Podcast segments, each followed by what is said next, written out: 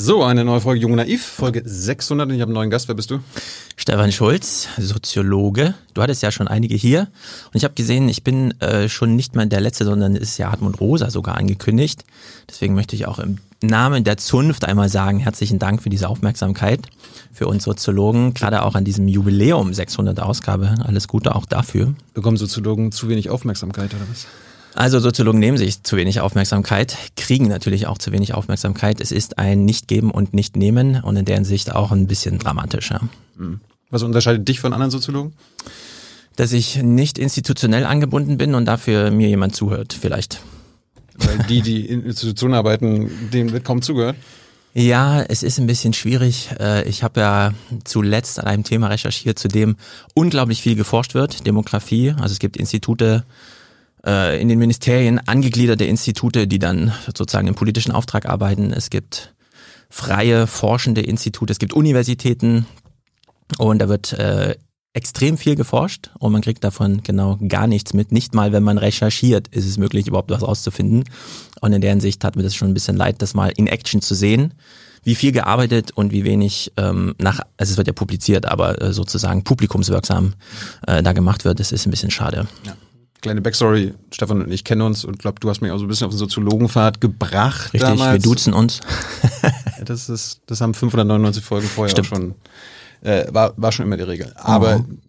ich glaube, durch die Soziologiebrille habe ich mehr Soziologen und Soziologinnen kennengelernt. Genau, sehr gut ist das.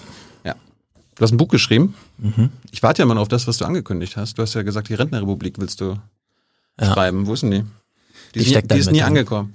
Die steckt da mit drin, das ist kapitelweise. Es geht natürlich auch um die Rente, aber erst nach 150 Seiten oder so. Ja, warum heißt denn das Buch jetzt Altenrepublik? So heißt, so hieß doch schon mal ein Buch. Ich habe mal geguckt, hier 2011 hat einer auch die Altenrepublik geschrieben. Ja, es gab auch schon mal eine Phoenix-Runde, die so hieß. Äh, wir haben es die Altenrepublik genannt, weil wir diese Cover-Idee hatten, nämlich aus den Zahlen, die sich ja in Graphen darstellen, also Entwicklung zeigen, äh, eine, ein Gebirge zu malen. Die alten laufen so langsam in ihren Lebensabend hinein und gehen wandern und die Jungen stürzen den Berg hinab. Mhm. Und dann haben wir uns gedacht, äh, es gab verschiedene Vorschläge, wir hatten das Buch auch fast Opakalypse oder Omageddon genannt. Und jetzt haben wir uns für die Alten Republik entschieden, weil das eben passt zur wandernden Alpenrepublik. Wer ist wir? Ich und der Verlag. Okay. Ja. Und die Hörer natürlich. Also es ist ein Hörervorschlag gewesen. Die Alten Republik, ich hatte es ja in verschiedenen Podcasts immer mal thematisiert, so wie du jetzt auch es ansprichst, war es ja schon immer mal Thema. Wir haben dann auf Rentnerrepublik verzichtet, um nicht allzu sehr die Rente in den Mittelpunkt zu stellen, denn es geht nicht nur ums Geld und auch nicht nur um die Aufregung, dass es zu viel Alten gibt, die, die zu viel Geld brauchen oder wir zu viel Rentenbeitrag zahlen oder sonst irgendwas, sondern wir wollten mal die Alten selbst in den Mittelpunkt. Worum geht's dir? Das Buch ist, wenn du fragst, worum es mir geht, ein Anliegen, nämlich den eigentlich unausweichlichen Generationenkonflikt so früh, wenn auch viel zu spät, aber noch so früh zu thematisieren, dass wir in dem Moment, wo er wirklich losbricht und wir nicht mehr drum rumkommen, noch feststellen, ah, da haben wir doch schon mal ein bisschen drüber geredet, lasst uns das nochmal im Gespräch klären und nicht im Krieg. Der uns bevorstehen könnte der uns bevorsteht, weil wir es bei den generationalen demografischen Herausforderungen mit Problemen zu tun haben, die unsere Volkswirtschaften genauso durcheinanderwirbeln wie jetzt schon der Klimawandel. Mhm. Und wir sehen ja, zu welchen konfliktiösen Aktionen das führt, dass jemand wie heute mit Tomatensauce ins Museum rennt, ist ja echt nur ein Vorbote. Jetzt schreibst du im Buch, dass uns ein Generationenkonflikt droht. Du hast gerade gesagt, wir haben vielleicht sogar einen. Was ist denn jetzt? Also, er droht uns. Ist er schon da? Oder? Ja, er kündigt sich gerade an. Wir sind gerade im Trainingscenter. Wir sehen gerade, was mit einer Volkswirtschaft passiert, wenn wir ihr einfach mal so 15 Prozent der Energiegrundlage nehmen und demnächst nehmen ihr wir ihr 20 äh, Prozent des Erwerbspersonenpotenzials und du als häufig marxistisch äh, belesener und hier auch äh, debattierender äh, weißt ja, am Ende kommt der Mehrwert aus der menschlichen Arbeit und wir können uns das noch nicht ganz vorstellen, dass äh, in den nächsten 13 Jahren 18 Millionen Menschen in Rente gehen, aber nur 11 Millionen von unten nachwachsen. Also dass wir da eine echte Lücke haben.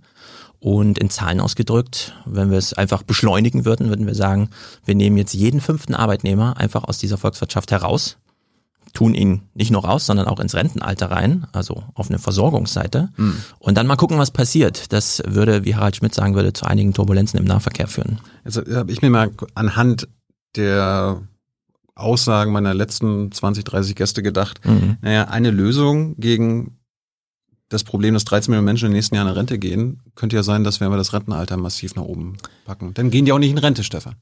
Wäre eine ist, Lösung. Ist das eine Lösung? Genau, alle arbeiten einfach länger. Genau. Ähm, ja, Problem gelöst. Äh, genau, Problem gelöst, vor allem mit denjenigen, die das Problem lösen sollen, nämlich den Arbeitnehmern. Äh, die IG Metall hat ja vor einer Weile mal eine Umfrage gemacht. Für was sollten wir uns eigentlich noch einsetzen? Wir hören ja immer Tarifrunden und da werden irgendwelche Prozente in den Raum gestellt. Dann geht es ums Geld und wenn man die Beschäftigten fragt, sagen sie Arbeitszeit. Das Wichtigste ist ihnen die Arbeitszeit. Wenn man keinen Job hat, geht es ums Geld. Wenn man einen Job hat, geht es um die Arbeitszeit. Und uns geht es ja gerade um die, die einen Job haben. Wir werden künftig nicht sehr viele haben, die keinen Job haben. Also wird es fast ausschließlich um die Arbeitszeit und auch noch aus Tradition und Geschichte ums Geld gehen, aber es wird vor allem die Arbeitszeit sein und die Menschen werden es nicht akzeptieren, auch nur ein Jahr länger zu arbeiten, vor allem nicht so kollektiv.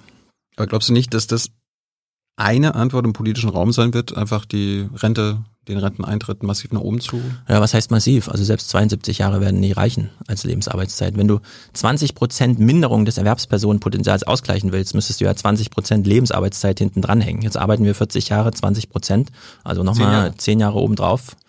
Wer eine Diskussion überhaupt nur anfinge, mit 75 Jahren Renteneintrittsalter zu organisieren, also finde, gibt's ja nicht. Aber ich meine, in die Richtung geht's ja. Es gibt ja viele Wirtschaftswissenschaftler, FDPler, CDUler, die sagen, naja, 70 und dann kommen sie vielleicht in zehn Jahren mit 75.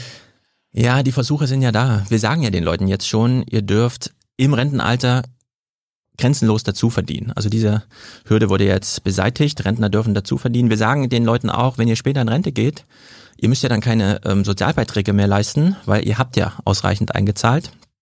Das heißt, ihr verdient dann einfach 14 Prozent pauschal mehr. Aber diese Anreize reichen alle nicht. Die Menschen, wenn man sie fragt, wollen dann in ihren verdienten und ich würde sagen Urlaub bis ans Leben Ende, ja, in ihr Rentenalter kommen.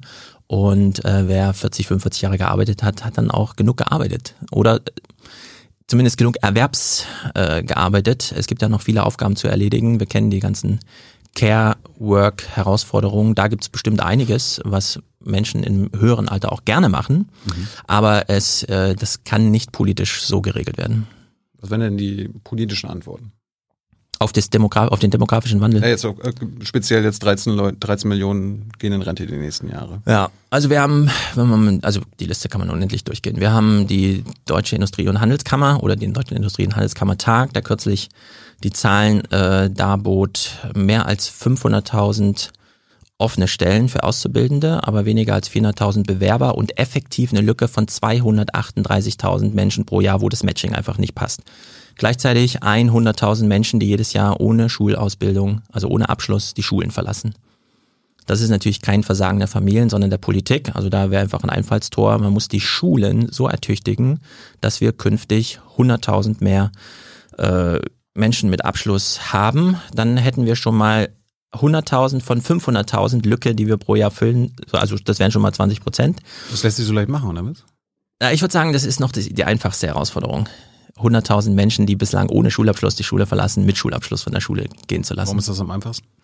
Weil wir erstens diese Menschen schon haben, mhm. weil sie Deutsch sprechen, weil sie schon in Deutschland sind äh, und weil wir einfach nur die Institutionen, die wir haben, um sie zu ertüchtigen, ein bisschen besser machen müssen, so dass sie dann auch wirklich einen Schulabschluss bekommen. Gibt es das irgendwie in anderen Ländern, dass die es schaffen, dass es keine Leute gibt ohne Schulabschluss? Also gibt es irgendwie Modelle, an denen wir uns orientieren können oder müssen wir uns jetzt das Rad neu erfinden? Ja, also wenn ich dir so sage, einfach so salopp, dass wir in Deutschland 100.000 ohne Abschluss in Deutschland, also haben in einem Land, äh, ist deine Frage berechtigt, wie machen das die anderen Länder? Wir wissen ja nicht mal, also wir wussten nicht mal in Deutschland, dass es 100.000, also mehr als 100.000 pro Jahr sind. Mhm. Äh, die Frage, wie machen das andere Länder? Ich kann dir sagen, aus meinen Recherchen, in Deutschland sind die Schulen besonders schlecht, erstens diejenigen zu ertüchtigen, die nicht aus ihrer sozialökonomischen Herkunft in der Lage wären, das Erwerbspersonenpotenzial so aufzufüllen, wie wir es brauchen, nämlich mit Innovation und Tatkraft, äh, Fleiß, Mut und auch Zukunftsgewandtheit. Und äh, das ist eine ganz große Herausforderung. Und die Schule ist für alle die in die Schule gehen, kein besonders wirkmächtiger Safe Space. Also an Schulen können ganz schön viele Kinder scheitern, auch aus gutem Hause. Denn es ist kein Selbstläufer, nur weil sich die Eltern super engagiert fürs Kind einsetzen, dass das Kind deswegen gut durch die Schule kommt. In der Hinsicht ist diese Zahl 100.000, also mehr als 100.000 Schülerinnen und Schüler gehen pro Jahr ohne Abschluss aus der Schule ein echtes Drama. Es ist ein bisschen so, eigentlich bräuchten wir eine Überschrift, die so lautet, also auf dem Level Putin feuert unser Gas einfach irgendwo in Sibirien ab. Ja, er zündet es einfach an, äh, das CO2 entsteht und wir haben gar nichts davon. Genauso gehen wir mit unserem äh, Biomasse-Nachwuchs um, um es mal so ganz despektierlich zu sagen, wie es die Politik das auffasst. Wir haben ja schon eine Schulpflicht. Ja. Die herrscht in Deutschland. Dass du quasi forderst, ist eine Schulabschlusspflicht? Also wir haben eine Schulpflicht und durch die Corona-Sachlage haben wir ja auch ein Recht auf Schule neuerdings. Das war ja ganz neu, dass man auch von Seiten der Familie und eben auch der Kinder, die in der Zukunft wollen und durch die Schule müssen, dass sie einfach ähm, jetzt zu Recht einklagen können, ja, denn ich will aber auch ein Recht auf eine Schule. Also meine Schule muss funktionieren. Ich brauche dafür Lehrer, Räume und die Räume sollten auch geheizt und gelüftet und so weiter sein. In der Hinsicht gibt es da ganz viele Einflugschneisen, die wir mal angehen müssten. Ein Recht auf Schulabschluss dann. Genau. Und ein Recht auf Schulabschluss halte ich für eine ganz wichtige Angelegenheit. Es sollte jedem Schüler, also jeder Schülerin und jedem Schüler sollte es möglich sein, seiner Schule, seinem Schulamt, wie auch immer, das kann man ja auf kommunaler, städtischer Ebene zu planen, dass man sagt, okay, dann ist hier die Schule für diejenigen, die es unbedingt wollen, aber die einfach einen anderen Pfad brauchen. Wir haben ganz viel Erfahrung schon damit, dass Schüler, die es in der normalen Schule nicht schaffen und dann plötzlich in so eine Art Berufsschule wechseln, wo einfach mal eine Werkstatt da ist, wo die Matheprobleme, die man lösen möchte, handwerklicher Natur sind und man auch Ergebnisse nicht nur auf Papier ausrechnet, sondern auch zurechtsägt am Ende. Mhm. Dass da recht viele noch richtig aufblühen, wenn sie nur äh, verstehen, dass äh, oder herangeführt werden, dass dieser dass die, die Schule dann wirklich mal Ernst des Lebens ist und nicht nur Halligalli mit Zeugnissen und so. Also es gibt äh, ganz viele Sachen, die man mal angehen müsste, die aber in Deutschland wirklich brach liegen. Politik ist ein bisschen zu entschuldigen. Dieser Krieg nervt alle und alle haben die Tagesordnungspunkte gefüllt. Aber ja, wir sollten uns mit diesen Fragen mal beschäftigen. Das ist mir jetzt gerade äh, Gast eingefallen, Aladin Elmar Falani, mhm. war schon zweimal hier, hat ja auch immer auf unser dreigliedriges veraltetes Schulsystem gezeigt. Spielt dieses dreigliedrige, also das frühe Aussieben von, von ja. jungen Leuten eine Rolle bei dem Problem, dass 100.000 Leute, also 100.000 Jugendliche ohne Schulabschluss ja. sind? Ja, ganz sicher. Also ich meine, die vierte Klasse ist viel zu früh, um so wichtige Lebensentscheidungen zu treffen, weil in diesem Alter, neun oder zehn Jahre, sind die Kinder nicht in der Lage, selbst an dieser Entscheidung teilzunehmen. Die sind also den Eltern und den Schulen ausgeliefert. In Hessen, wo ich herkomme, ist das besondere Problem, dass es einfach den Elternwunsch gibt, der zählt. Das heißt, sehr viele Viertklässler haben ein Zeugnis, auf dem für alle sichtbar steht, hat keine Gymnasialempfehlung. Aber die Eltern können das durchboxen. Was bedeutet, dass sie von allen Wunschschulen abgelehnt werden, am Ende vom Stadtschulamt zugeteilt werden. Das heißt, sie haben es nicht nur besonders schwer, überhaupt auf einem Gymnasium, nur weil ihre Eltern das wollen, zurechtzukommen, sondern die haben auch morgens über eine Stunde Schulweg, weil einfach die allerletzte Schule sie dann noch aufnehmen muss. Und da kommt einfach alles zusammen, was dann völlig zu Recht äh, kritisiert wird. Also brauchen wir eine Schule für alle? bisschen Highschool wie in Amerika und anderen Ländern? Also wir brauchen, so wie in Berlin, mindestens eine Schule bis zur sechsten Klasse, wo auch klar ist, hier wird mal nicht entschieden durch die Eltern oder wie auch immer, sondern man wohnt halt irgendwo und dann gibt es ein Einzugsgebiet und dann wird zugeteilt. Also das ist da diese, ähm, es gibt immer noch äh, die Segmentierung der Städte nach sozioökonomischen Faktoren. Einfach, wir kommen um das Problem dann nicht herum. Aber dieses ähm, Herauspicken der Schulen im weiterführenden Alter ist äh, ein echtes Problem. Wir brauchen da mehr Zufälligkeit, auch in der Klassenzusammensetzung. Und klar, umso mehr gemeinsame Schule, umso besser. Ich bin kein Bildungsforscher, aber so weit habe ich mich eingelesen, das wäre pauschal schon mal eine ganz gute Lösung. Ich glaube, Aladdin meinte, so spät wie möglich trennen oder Genau, so spät wie möglich. Dann, wenn auch die Schüler wirklich selbst mitentscheiden können. Weil sie dann wissen, es geht um sie und sie diese Tragweite der Entscheidung auch wirklich ähm, verstehen. In der vierten Klasse verstehen es, wenn es die, die, ersten Kinder sind, nicht mal die Eltern selbst genau, was das bedeutet. Also ja, es ist sehr verrückt in Deutschland. Ich, ich, ich hatte, ich weiß nicht, ob ich es dir mal erzählt habe, äh, Mitschüler, seine Eltern waren Zahnärzte bei uns. Mhm. Und er war so erste bis vierte Klasse immer der Schwächste in der Klasse. Ja. Und sie haben trotzdem darauf bestanden, dass er aufs Gymnasium kommt. Paul muss aufs Gymnasium. Und der hat sich so gequält. Na, fünfte, sechste, siebte Klasse, bis er dann quasi, also fast schon irgendwie ein gebrochener Mann äh, dann ja. von der Schule runter musste. Genau. Also es beginnt tatsächlich bei den Eltern.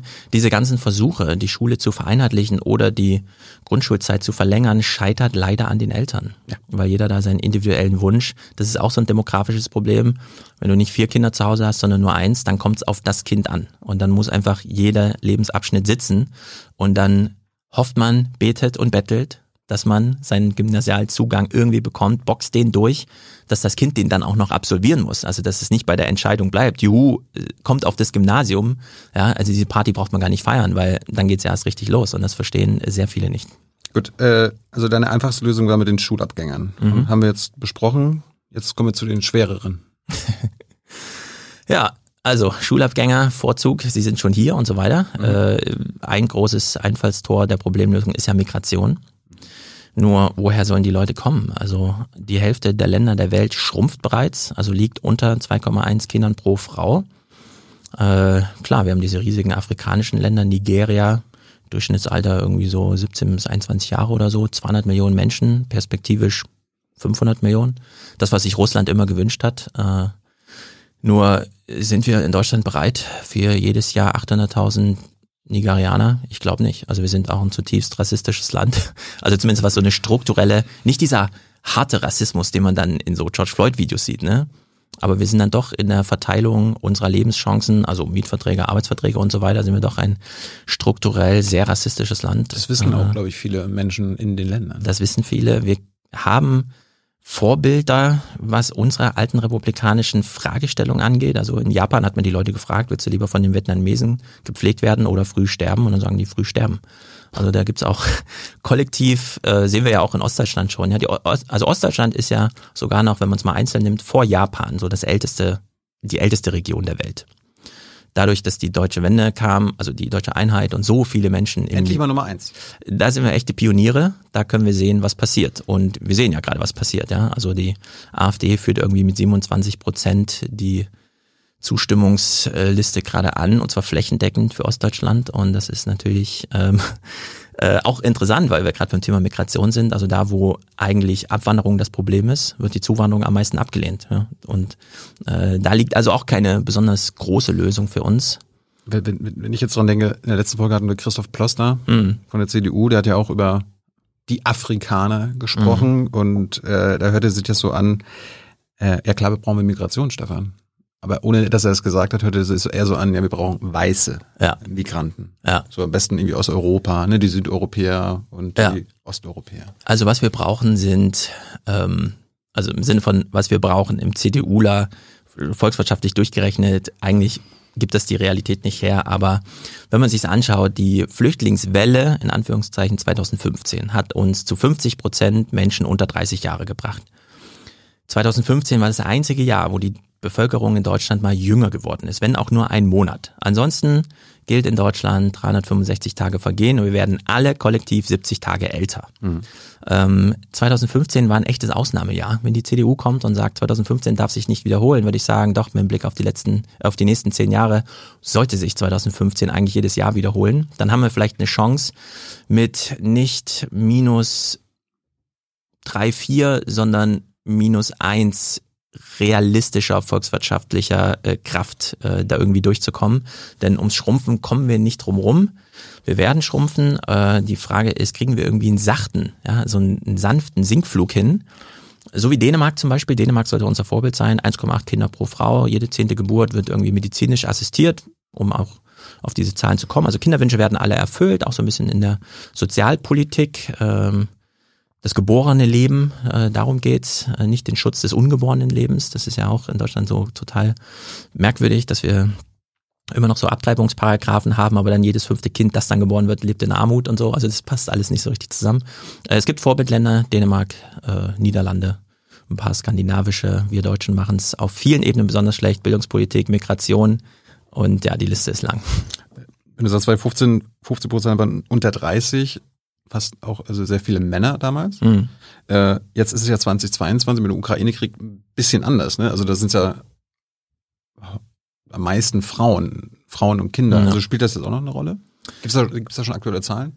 Also damals wurden ja die Männer vorgeschickt und dann auf Familiennachzug gehofft und dann hat man ja alle im Stich gelassen und dadurch ja, sind es halt Männer geblieben in Deutschland. In der Ukraine müssen die Männer kämpfen. Genau, in der Ukraine gibt es Ausreiseverbot für Männer, also da kann man äh, nicht mal mehr seine Familie bis zur Grenze fahren, sondern äh, da schickt man einfach Frauen, Kinder raus aus dem Land, was aber auch bedeutet, soweit ich das jetzt gerade sehe, dass sehr viele Ukrainerinnen dann doch zurückgehen, obwohl die hier sehr wohlwollend aufgefangen wurden. Also die EU hat ihnen ja gleich Arbeitserlaubnisse gegeben. Äh, das war ja alles nicht so wie damals 2015. Ähm, aber wir haben, glaube ich, jetzt aktuell, obwohl acht Millionen Ukrainer das Land schon verlassen haben, gerade keine Zuwanderung, also Nettozuwanderung aus der Ukraine, sondern es ist jetzt ein Hin und Her, nicht hin und her im Sinne von Friedrich Merz, dass die immer hin und her einzeln, sondern wir haben schon wieder mehr Abwanderung als Zuwanderung. Das darf man auch nicht übersehen.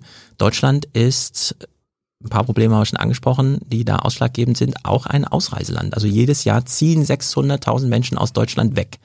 Wenn wir also wie Detlef Scheele von der Arbeitsagentur für Arbeit 400.000 Zuwanderung eigentlich brauchen, um den Arbeitsmarkt aufzufüllen, dann bedeutet das schon eine Million Zuwanderung. Das hat, das hatte mir ihm aufgeschrieben in der Vorbereitung, ob nicht auch eine Auswanderung, Auswanderungswelle eine Lösung ist, so wie früher. Also, eine Mauer bauen. Ja, erstens das oder einfach so wie früher, da gab's ja, da ging es offenbar in Deutschland den Leuten so schlecht. Bis zum frühen 20. Jahrhundert, äh, steht bei Wikipedia, bis zum frühen 20. Jahrhundert war Deutschland auch ein starkes Auswanderland mit fünf Millionen Menschen, die allein aus Deutschland in, in den Grenzen des Kaiserreichs im 19. Jahrhundert in die USA auswanderten. Ja. Also vielleicht müssen wir mehr Leute motivieren. Geht doch woanders hin. Ja, also ähm, es Wir haben Demografieproblem. Also es bitte. gibt sehr viele junge Menschen, die sich aufgrund ihrer eigenen biografischen Entscheidung, auch weil sie ein gewisses Skillset haben, dass ihnen durch das deutsche Bildungssystem, das wenn man drauf segelt, mit Uniabschlüssen wirklich gut ausstattet, die dann einfach auswandern, weil es in Deutschland einfach nicht diese. Ja, vielleicht brauchen andere Länder auch die die Skills von uns. Ja. Ja, äh, also man darf nicht übersehen, wie sehr Migration schon Thema ist es sind eben nicht nur die amerikanischen Auswanderungswellen von damals, sondern die Kriege haben viel durcheinander gebracht, die deutsche Einheit. Also die deutsche Einheit ist ein Megathema in Südkorea, weil die immer noch hoffen, dass Nordkorea irgendwann zerbricht und dann wirklich einfach da auch mal, weil Südkorea leidet ja noch mehr unter demografischen Wandel als wir. Mhm. Die sind ja wirklich von sieben Kindern pro Frau auf 1,4 abgestürzt. Und da leben jetzt die Hälfte aller alten Menschen in echter Armut, also wirklich echter Armut, so dass sie einfach die Wohnung zugeteilt bekommen vom Staat, weil da gar keinen Sinn mehr hat, irgendwelche marktwirtschaftlichen Regeln gelten zu lassen. In der Hinsicht äh, ist Deutschland, also Deutschland hat eine äh, interessante Migrationsgeschichte durchweg. Ähm, jetzt gerade haben wir eine, ein interessantes Migrationsproblem, dass wir nämlich zu viel darüber diskutieren, dass wir zu, äh, angeblich zu viel haben, obwohl wir faktisch viel zu wenig ähm, Einwanderung haben. Mhm. Nochmal kurz zu den Ukrainerinnen, weil ich mich an Aladdin Elmar, mal von oh. Elmar Falani erinnere. Der hatte gesagt, äh, wir sollten nicht davon ausgehen, dass die meisten UkrainerInnen mit, mit ihren Kindern wieder zurückgehen werden, weil insbesondere wenn Frauen hier Fuß fassen in einem ja. neuen Land mit ihren Kindern, die Kinder gehen zur Schule, haben ein neues soziales Umfeld, die werden wahrscheinlich bleiben. Ja, müssen wir mal abwarten. Ich kenne viele, die aus Sachsen nach Bayern abgewandert sind und da sind sie nie heimisch geworden. Also dieses äh, Gefühl von Ankommen und so weiter. Ich empfehle sehr für diesen Diskurs das neue Buch von Michael Friedmann über, also es heißt Fremd, über sein Fremdsein, das mal auf so einer ganz impressionistischen Art und Weise schildert, wie es ist in Deutschland, wenn man sich nicht den Wirlingen zugehörig fühlt. Und äh, wenn man das gelesen hat, weiß man, woran wir arbeiten müssen. Du sag mal, Kira, ganz unter uns, du bist die Jüngste hier? Ja. Warum arbeitest du hier eigentlich? Na, weil wir das beste Journalismusformat in Deutschland sind und weil hier keine Werbung läuft. Und woher kommt die Kohle für dein Gehalt? Per Banküberweisung oder PayPal von den Leuten, die uns zuschauen oder zu hören. Wie das geht? Seht ihr in der Podcast-Beschreibung. Äh, Nochmal zur Migration. Wir brauchen ja laut äh, konservativen Zahlen 400.000 bis 500.000 Migranten pro Jahr die nach Deutschland kommen müssen. Äh, da gibt's ja auch unterschiedliche Antworten, denn in der Politik ja. wird dann immer so darauf gesagt, naja, wir, Stefan, wir brauchen die, die Guten, die, die, die was können. Ja. Ähm, ist das die Lösung und finden wir so viele gute Leute? Mhm. Das, äh, also die Frage zieht schon auf eine Lösung ab. Ich will das Problem nochmal beschreiben. Ja. Rentenrepublik heißt, das kennen wir alle, Babyboomer-Bauch. Und den kann man ziemlich genau definieren. 2023 ist das Jahr, in dem äh, der Jahrgang 58 und damit ein großer Millionenjahrgang in Rente geht. Und dann folgen 13 Jahre lang Millionenjahrgänge, die immer größer werden, bis sie dann mit dem 64er Jahrgang 1,4 Millionen Menschen erreichen, die nämlich 2029 in Rente gehen und dann flaut das so langsam wieder ab, bis dann der 71er Jahrgang in Rente geht. In dieser Zeit wird Deutschland, was das Erwerbspersonenpotenzial angeht, schrumpfen. Man hört jetzt immer diese Meldung, Statistisches Bundesamt meldete gerade vor drei Wochen, erstmals in Deutschland 84 Millionen Menschen. Stimmt. Wir sind viele in Deutschland, aber die Frage ist ja, wer trägt produktiv volkswirtschaftlich bei? Und das sind die, die im erwerbsfähigen Alter sind. Mhm. Und da haben wir auf der einen Seite nun 13 Jahre lang zwischen 1,1 und 1,4 Millionen Abgänge ins Rentenalter. Und wir kommen in keinem Jahrgang während dieser Zeit mal über 800.000 Zuzüge aus den jüngeren Jahrgängen. Also genau genommen die 18-Jährigen sind damit gemeint. Und das ist ein echtes Problem. Wenn wir jetzt über Lösungsansätze reden, Migration und so weiter, wir, also wir haben einfach da eine ganz große Lücke in der Biomasse. Es fehlen einfach Menschen. Die können aus überall her einwandern. Die können aus Familien einwandern, weil sie geboren werden. Die können aus dem Ausland einwandern. Die Frage ist, woher? Die ganze Welt fängt an zu schrumpfen, außer die großen Länder in Afrika. Und ähm, wenn wir darüber reden, müssen wir mitlaufen lassen, dass es wahrscheinlich gar keine Lösung gibt für dieses Problem, sondern dass es einfach passiert. Dass die deutsche Volkswirtschaft tatsächlich, weil ihr Arbeitnehmerpersonenpotenzial fehlt, Menschen, die arbeiten können, einfach um 20 Prozent schrumpft in den nächsten 13 Jahren. Die Frage ist jetzt, wollen wir das aufhalten oder wollen wir damit umgehen lernen? Und das haben wir ja beim Klimawandel ja, es soll ja alles so bleiben, wie es ist, Stefan. Darum müssen wir es aufhalten. Genau, das ist die junge Naiv-Ironie, die natürlich absolut akzeptiert ist. Es soll ja eigentlich alles so bleiben, das wünschen wir uns ja alle. Das ist ja unser heimlicher Wunsch eigentlich. Nur es wird nicht so bleiben, wie es ist. Sondern so wie Hitzewellen im Sommer kommen, wird es auch echte ähm, Bedarfswellen an, ach so, ich kann halt nicht ins Restaurant, weil es hat zu. Ach so, ich kann auch nicht zum Arzt, weil der hat auch zu. Ach so, Unterricht fällt aus, weil es gibt keinen Lehrer. Das wird wirklich kommen. Und das wird auch uns alle sehr beschäftigen. Aber nochmal zurück zu dieser, wir brauchen ja eine halbe Million Menschen jedes mhm. Jahr mhm. aus anderen Ländern. Ähm, wie schaffen wir das dann, dass es eben nicht diesen, diesen Wirtschaftsbezug nur hat? Also wir brauchen die Guten, die uns nützen, die schon ausgebildet sind. Im Prinzip sagst du ja, ja. jeder, der kommen will, soll her. Komm. Das äh, vorrangige Ziel, politische Ziel sollte sein, junge Menschen, die man selber ausbilden kann. Aber die brauchen, die brauchen die anderen Länder doch auch. Die brauchen die anderen Länder auch, genau. Und das ist das Dilemma, oder was? Ja, und das ist dann auch keine Zukunftsmusik. Man kann sich den osteuropäischen Raum anschauen. Also Ungarn, äh, Rumänien, Polen, das sind im Grunde demografisch wirklich leer geplünderte Men also Länder. Äh, davon hat England sehr profitiert, Frankreich, wir. Ähm, wir haben alle noch vor Augen 2008, 2009 große Krise in Europa, wie Wolfgang Schäuble als Finanzminister im Fernsehen sagte, er verstehe gar nicht, warum die ganzen Spanier nicht einfach hierher kommen. Wir können ihnen doch alles bieten. Und man fragt sich so, ja, aber Spanien ist auch ein Land, das junge Menschen braucht. Wollen wir die wirklich alle in Berlin als Kellner? Eigentlich nicht. Und ja, das ist, äh, da gibt es eine große Ungerechtigkeit. Vielleicht, um deine Frage wirklich auf die Spitze zu treiben, dieser Krieg, den wir gerade sehen. Was war Putins Anliegen? Die Ukraine zu erobern, den Land, das Land einzunehmen oder einfach der russischen Volkswirtschaft 40 Millionen Menschen einzuverleiben. Und ich würde sagen, wir sollten, genau, wir sollten ein bisschen darauf achten, dass wir ähm, mit den Beschreibungen der Realität nicht zu lange hinterherhängen, sondern dass wir jetzt schon ernst nehmen, was passiert. Und ähm, Wladimir Putin hängt diesen Ideen nach, die es damals gab vor 100 Jahren, dass man sich eigentlich wünscht, dass das russische Volk auf 500 Millionen anwächst. Jetzt sind es nicht mal 150 Millionen.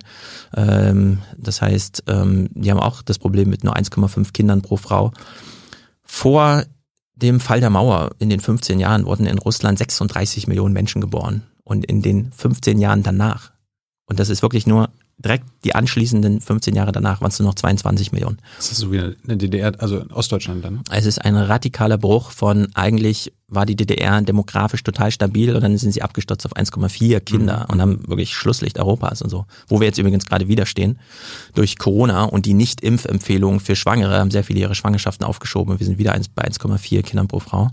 Das ist ein echtes Drama und ich würde äh, sehr empfehlen, diesen Ukraine-Krieg, wie er jetzt gerade passiert, unter diesen demografischen Gesichtspunkten mal zu beobachten, denn dann sieht man doch Erschreckendes. Auch was ähm, zum Beispiel die, wir bieten euch Fluchtkorridore, aber die führen alle, führen alle nach Russland oder äh, wir stehlen euch wirklich die Kinder. Also da werden gerade Kinder im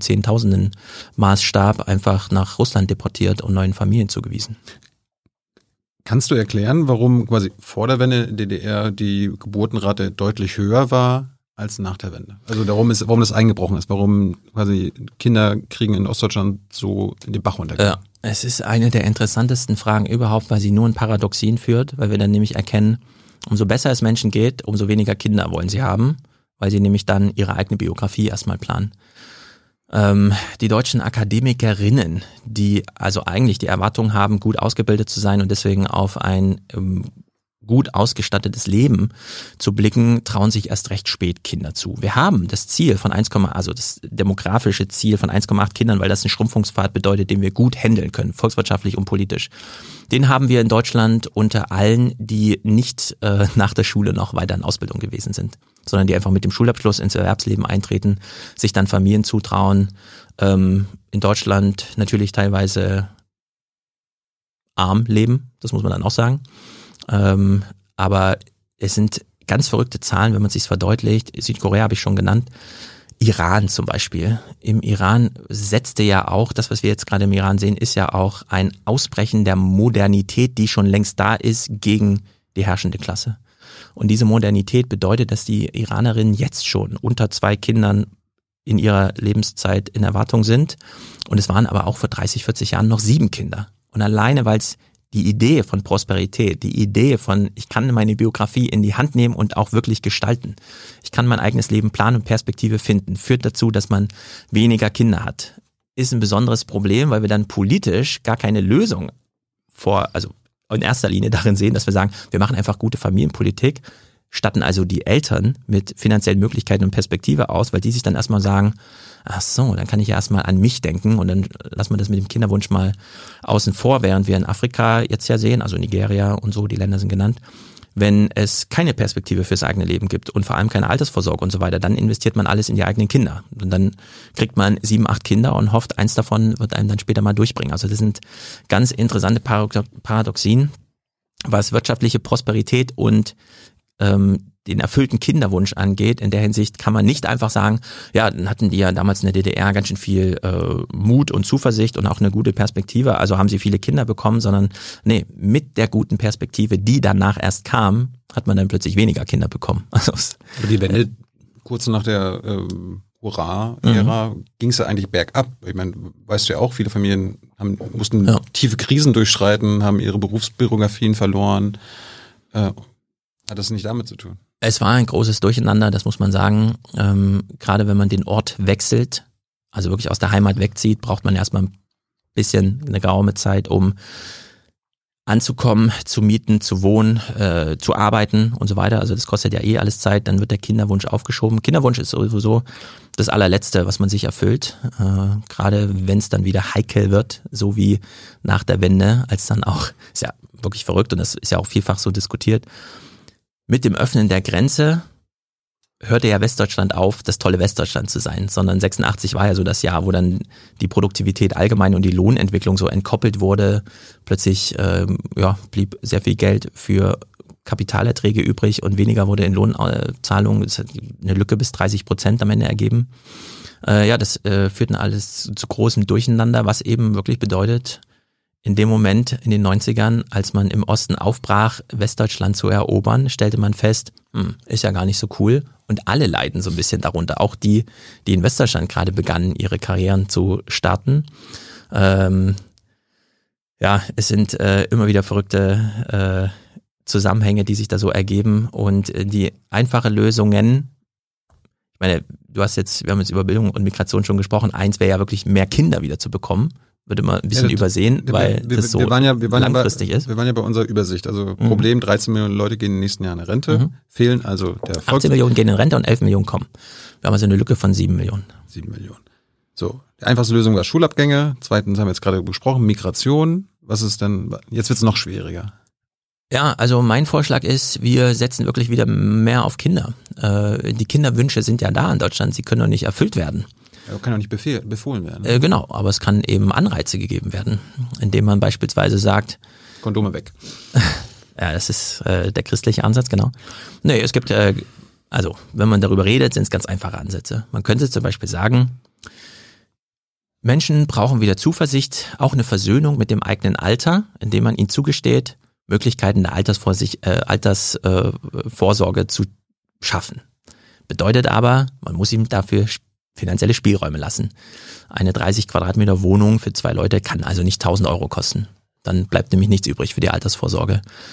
Wenn sie nur 500 Euro kosten würde bei den Gehaltsstrukturen, wie wir sie gerade haben, dann hätte man 500 Euro im Monat mehr Spielraum und dann wird wahrscheinlich auch der Kinderwunsch ein bisschen nach vorne rücken, schon allein, weil ja dann die etwas größere Wohnung nicht extrem viel mehr kosten würde, sondern äh, man dann auch einfach mal umziehen könnte in dem Moment, wo man eine größere Wohnung braucht.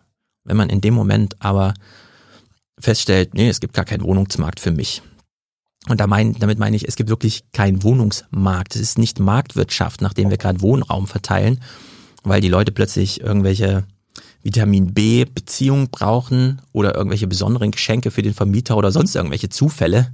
Ja, also da greift dann nicht mehr die Marktlogik nach Preis und so weiter. In der Hinsicht gibt es für junge Familien einfach gerade keine Wohnung. Und das ist ja das eigentliche Problem.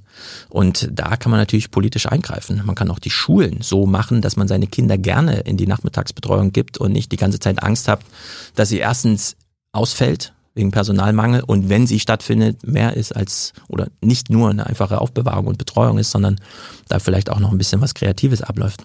Aber das ist ja alles in Deutschland nicht so richtig on vogue. Okay, also bezahlbare Wohnung, bessere Betreuung. Wie kriegen wir noch mehr Kinder? Also wir brauchen bessere Mietverträge und bessere Arbeitsverträge. Das sind die beiden größten Stolpersteine. Wenn die Politik meint, und das hat sie ja nicht nur in den aktuellen, sondern auch in den letzten GroKo-Koalitionsvertrag ähm, reingeschrieben, große Unternehmen sollten es mal bei drei Prozent der Belegschaft befristet angestellt belassen. Und die Bundesministerien stellen selbst zu 20 Prozent nur befristet ein. Mhm. Dann sehen wir ja, okay, sie meinen das alles nicht besonders ernst also 20 Prozent der Verträge, die in Bundesministerien abgeschlossen werden, sind befristet. Also 80 Prozent unbefristet.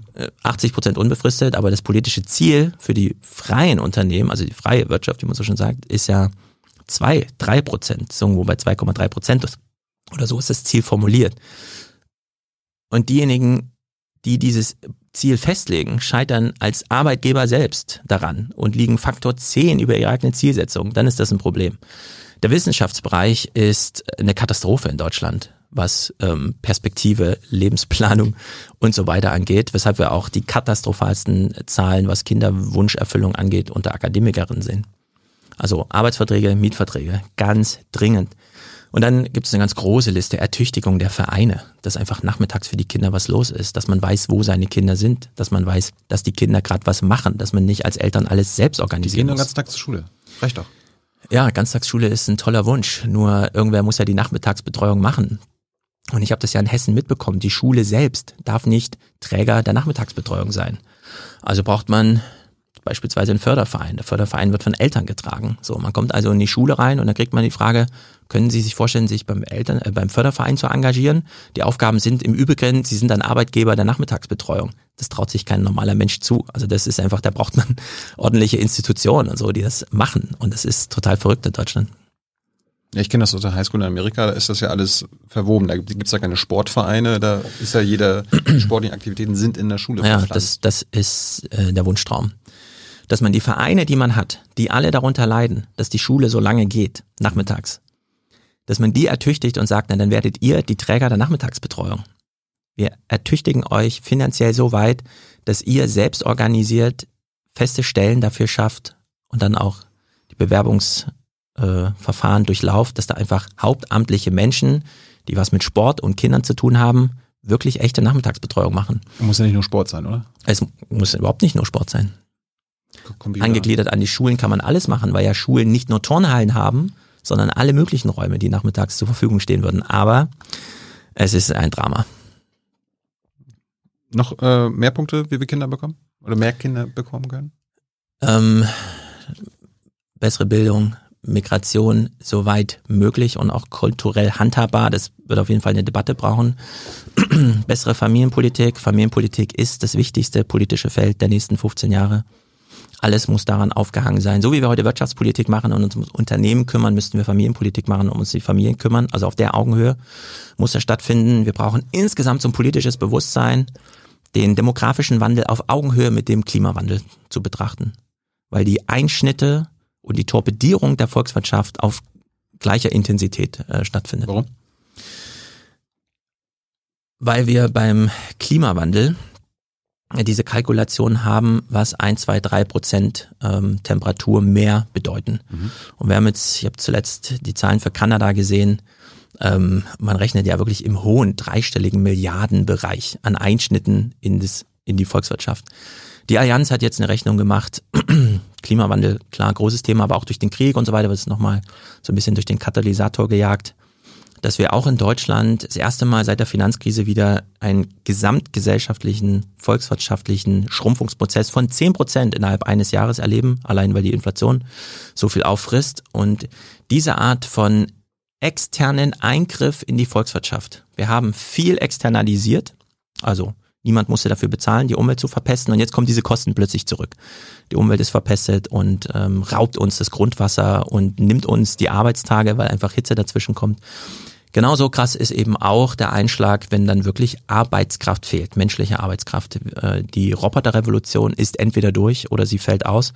Die Dienstleistungsberufe, die wir haben, lassen sich nicht einfach so durch Maschinen ersetzen. Mhm. Also eine Straßenbahn, ja, die wird mal ohne Fahrer auskommen, aber wir werden nicht ohne Stewardessen Flugverkehr haben und wir werden auch das Brötchen morgens äh, nicht ohne Bäcker, Fachverkäuferinnen und so weiter äh, haben. Äh, Leute möchten gern ihre Möbel in einem Laden. Es wird nicht alles nur im Internet stattfinden. Also diese Dienstleistungen, gerade die körpernahen Dienstleistungen, die wir besonders brauchen für die älteren Menschen, also Physiotherapie, echte Hausärzte und so weiter. Das, da, da wird es keine Roboterrevolution geben.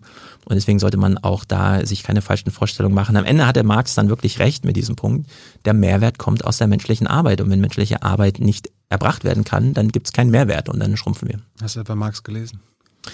Dieser eine Satz ist ja zu lesen, ohne dass man jemals ein Marx-Buch aufschlägt, was ich natürlich trotzdem getan habe. Du bist ja kein Ökonom, darum ist die Frage jetzt nicht so relevant. Okay, mhm. wir, wir, sind immer noch bei der, bei der, bei der Grundlagenlegung. Ne? 13 Millionen gehen in den nächsten Jahren Rente, 7 Millionen Lücke ja. äh, ist da. Erstens Schulabgänge, zweitens Migration, drittens Kinder. Boah, haben wir noch einen Faktor vergessen?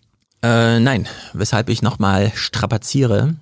Wir werden das Problem nicht lösen können. Wir können nur damit umgehen lernen und das müssen wir aber ganz bewusst machen. Wir können es nicht einfach drauf ankommen lassen. Das ist doch, das ist wahrscheinlich für viele Deutsche, die das hören, dann äh, erschreckend, wenn du sagst, oh Gott, wir können das gar nicht lösen, ne, dann, dann beschäftigen wir uns am besten gar nicht damit. Das wird, ja. das wird doch äh, viele abschrecken, wenn du sagst, du hast gar keine Lösung. Ja, das ist genauso abschreckend wie alten 75-Jährigen nochmal zu sagen, wäre es nicht nochmal gut, nochmal umzuziehen? Willst du echt in deiner 80 Quadratmeter Eigenheimswohnung alt werden oder reichen dir nicht eigentlich 25 Quadratmeter kleiner Rückzugsraum und du hast dafür eine ganz große Gemeinschaft, einen Garten? Du wirst nie wieder alleine ein Essen zu dir nehmen, sondern du findest eine Gemeinschaft. Und das Tolle an so einem Wechsel ist ja, kostet ja nichts. Es bedeutet nur einen Umzug. Wir müssen dafür neu bauen. Also wir brauchen neue Architektur. Aber gebaut werden muss ja sowieso. Also warum bauen wir nicht gleich so, wie wir es brauchen? Ja, also diesen ganzen Umweg, ja, es ist ein Wandel und ja, wir werden schrumpfen. Es muss nicht zwingend Geld kosten, sondern wenn man einverstanden ist mit dem einen oder anderen Wandel, dann kann man den auch einfach machen, ohne dass wir da irgendwelche Wachstumsfantasien, irgendwelche persönlichen Verzichtsdiskussionen oder so weiter haben, sondern das Runterfahren einer Volkswirtschaft, was dringend nötig ist, nicht nur eben aus Klimagründen, kann man einfach machen. Das kann man organisieren. Das kann man mit politischen Zielen und dann hängt man Programme daran und äh, meiner Meinung nach äh, gibt es da, also sollte es mal ganz viele Vorschläge geben, dass Leute einfach sagen, das mache ich gerne. Ich verzichte ab sofort gerne, weil 80 Quadratmeter heizen ist Quatsch, wenn auch 30 Quadratmeter heizen reicht. Es Gut. gibt Synergieeffekte. Falls ihr Fragen habt an Stefan zu seinen Themen, zur alten Republik, zum Demografieproblem. Her damit in den Chat. Hans kommt am Ende, stellt die Fragen. Wir beschäftigen uns erstmal jetzt mit dir. Äh, wolltest du schon immer Buchautor werden, Soziologe? Nein, Buchautor sein ist wirklich mein Hobby. Wo kommst du her? Du hast gesagt, du kommst aus Frankfurt? Also ich lebe gerade in Frankfurt, der besten Stadt der Welt. Ich empfehle es allen. Ähm, die Migrationsströme, die es noch, also ja, Urbanisierung, ich bin totaler Fan dafür. Nee, ich bin da nicht geboren. Ich komme aus Jena, mhm. aus Thüringen. Ich bin also auch so ein ostdeutscher Flüchtling. Wendekind, oder? Ja, ich bin so eingeschult, dass ich gerade nicht mehr Pionier wurde mhm. in der DDR-Schule, also 89 eingeschult.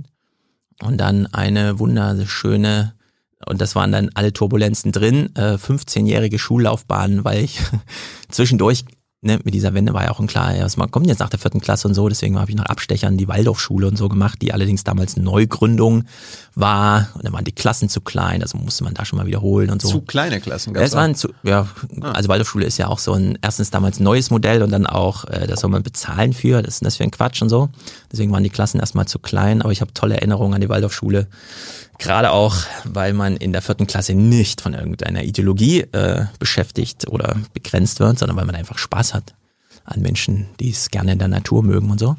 Ja, also sehr turbulente Schulzeit, 15 Jahre und dann bin ich aber auch abgehauen aus dem Osten. Ja. Bist du schon so weit? Äh, wie seid ihr aufgewachsen? Also so geregelte Verhältnisse gehabt? Ähm, oder war die Familie auch so Wendeopfer?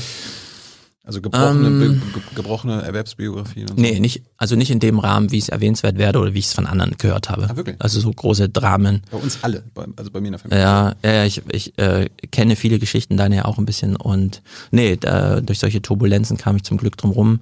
Vielleicht auch, weil Jena als Stadt das irgendwie besser gemeistert hat. Wir galten ja recht früh dann doch als München des Ostens und hatten so mit Karl Zeiss und so auch ein bisschen was im Angebot, wo wir nicht ganz so aufs Abstellgleis geschoben wurden. Waren deine Eltern auch Akademiker? Äh, meine Mutter ja, Lehrerin äh, bis zur Wendezeit. Äh, mein Vater nicht, nö, der war normaler Arbeiter. Aber eben bei Karl Zeiss. Was, was wollten deine Eltern, was du wirst?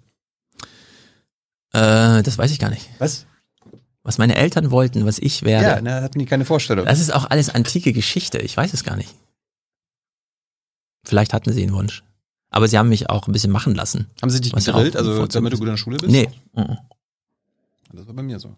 Meine Eltern haben mich wirklich ein bisschen machen lassen. Ich stand nie unter Druck, weshalb ich auch damals mutig zu meinen Eltern ging und sagte, ich muss dieses Abi-Jahr nochmal wiederholen. Und zwar mit anderer Zusammenstellung meiner Leistungskurse. Die welche waren?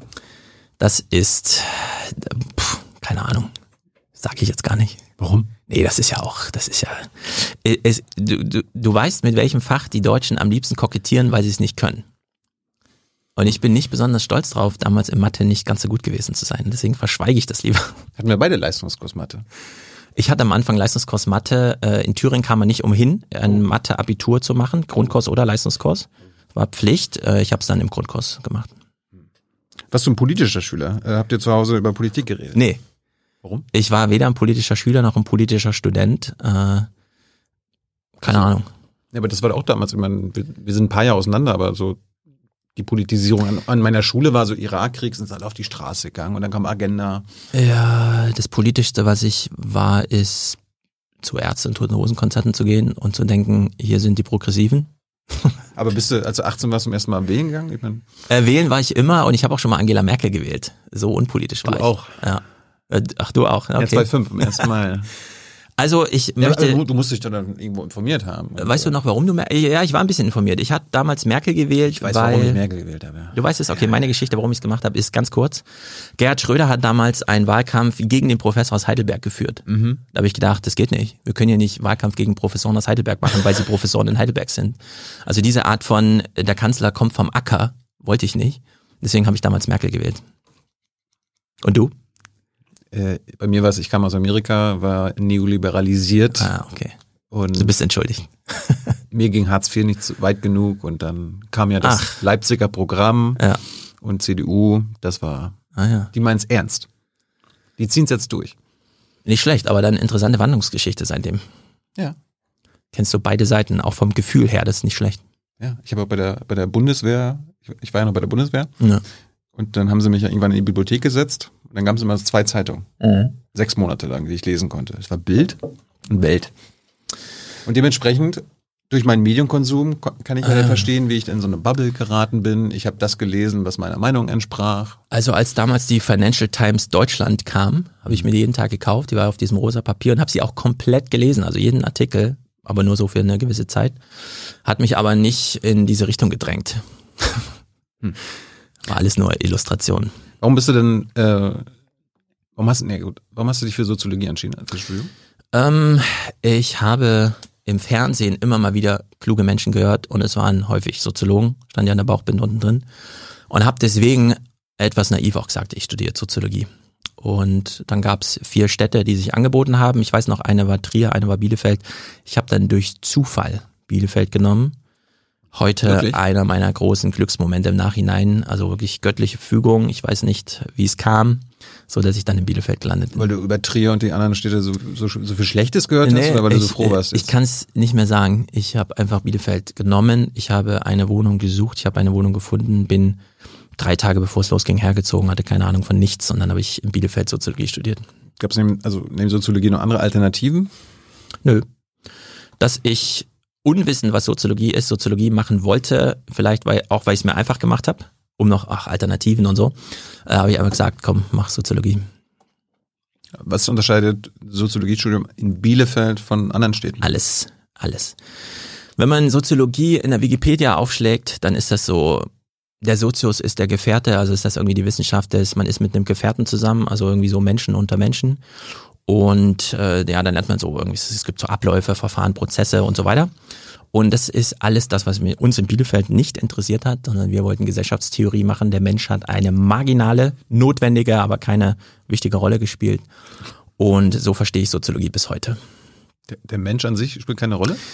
Ja, die Soziologie in, ich sag mal, ich will nicht alle in Bielefeld jetzt damit äh, sozusagen in Haftung nehmen. Meine Soziologie ist die Wissenschaft des Gegenwärtigen. Vielleicht kennst du äh, von Yuval Noah Harari die Definition von, was ist eigentlich Geschichtswissenschaft? Und er sagt, nee, es ist nicht die Wissenschaft des Vergangenen, sondern des Wandels.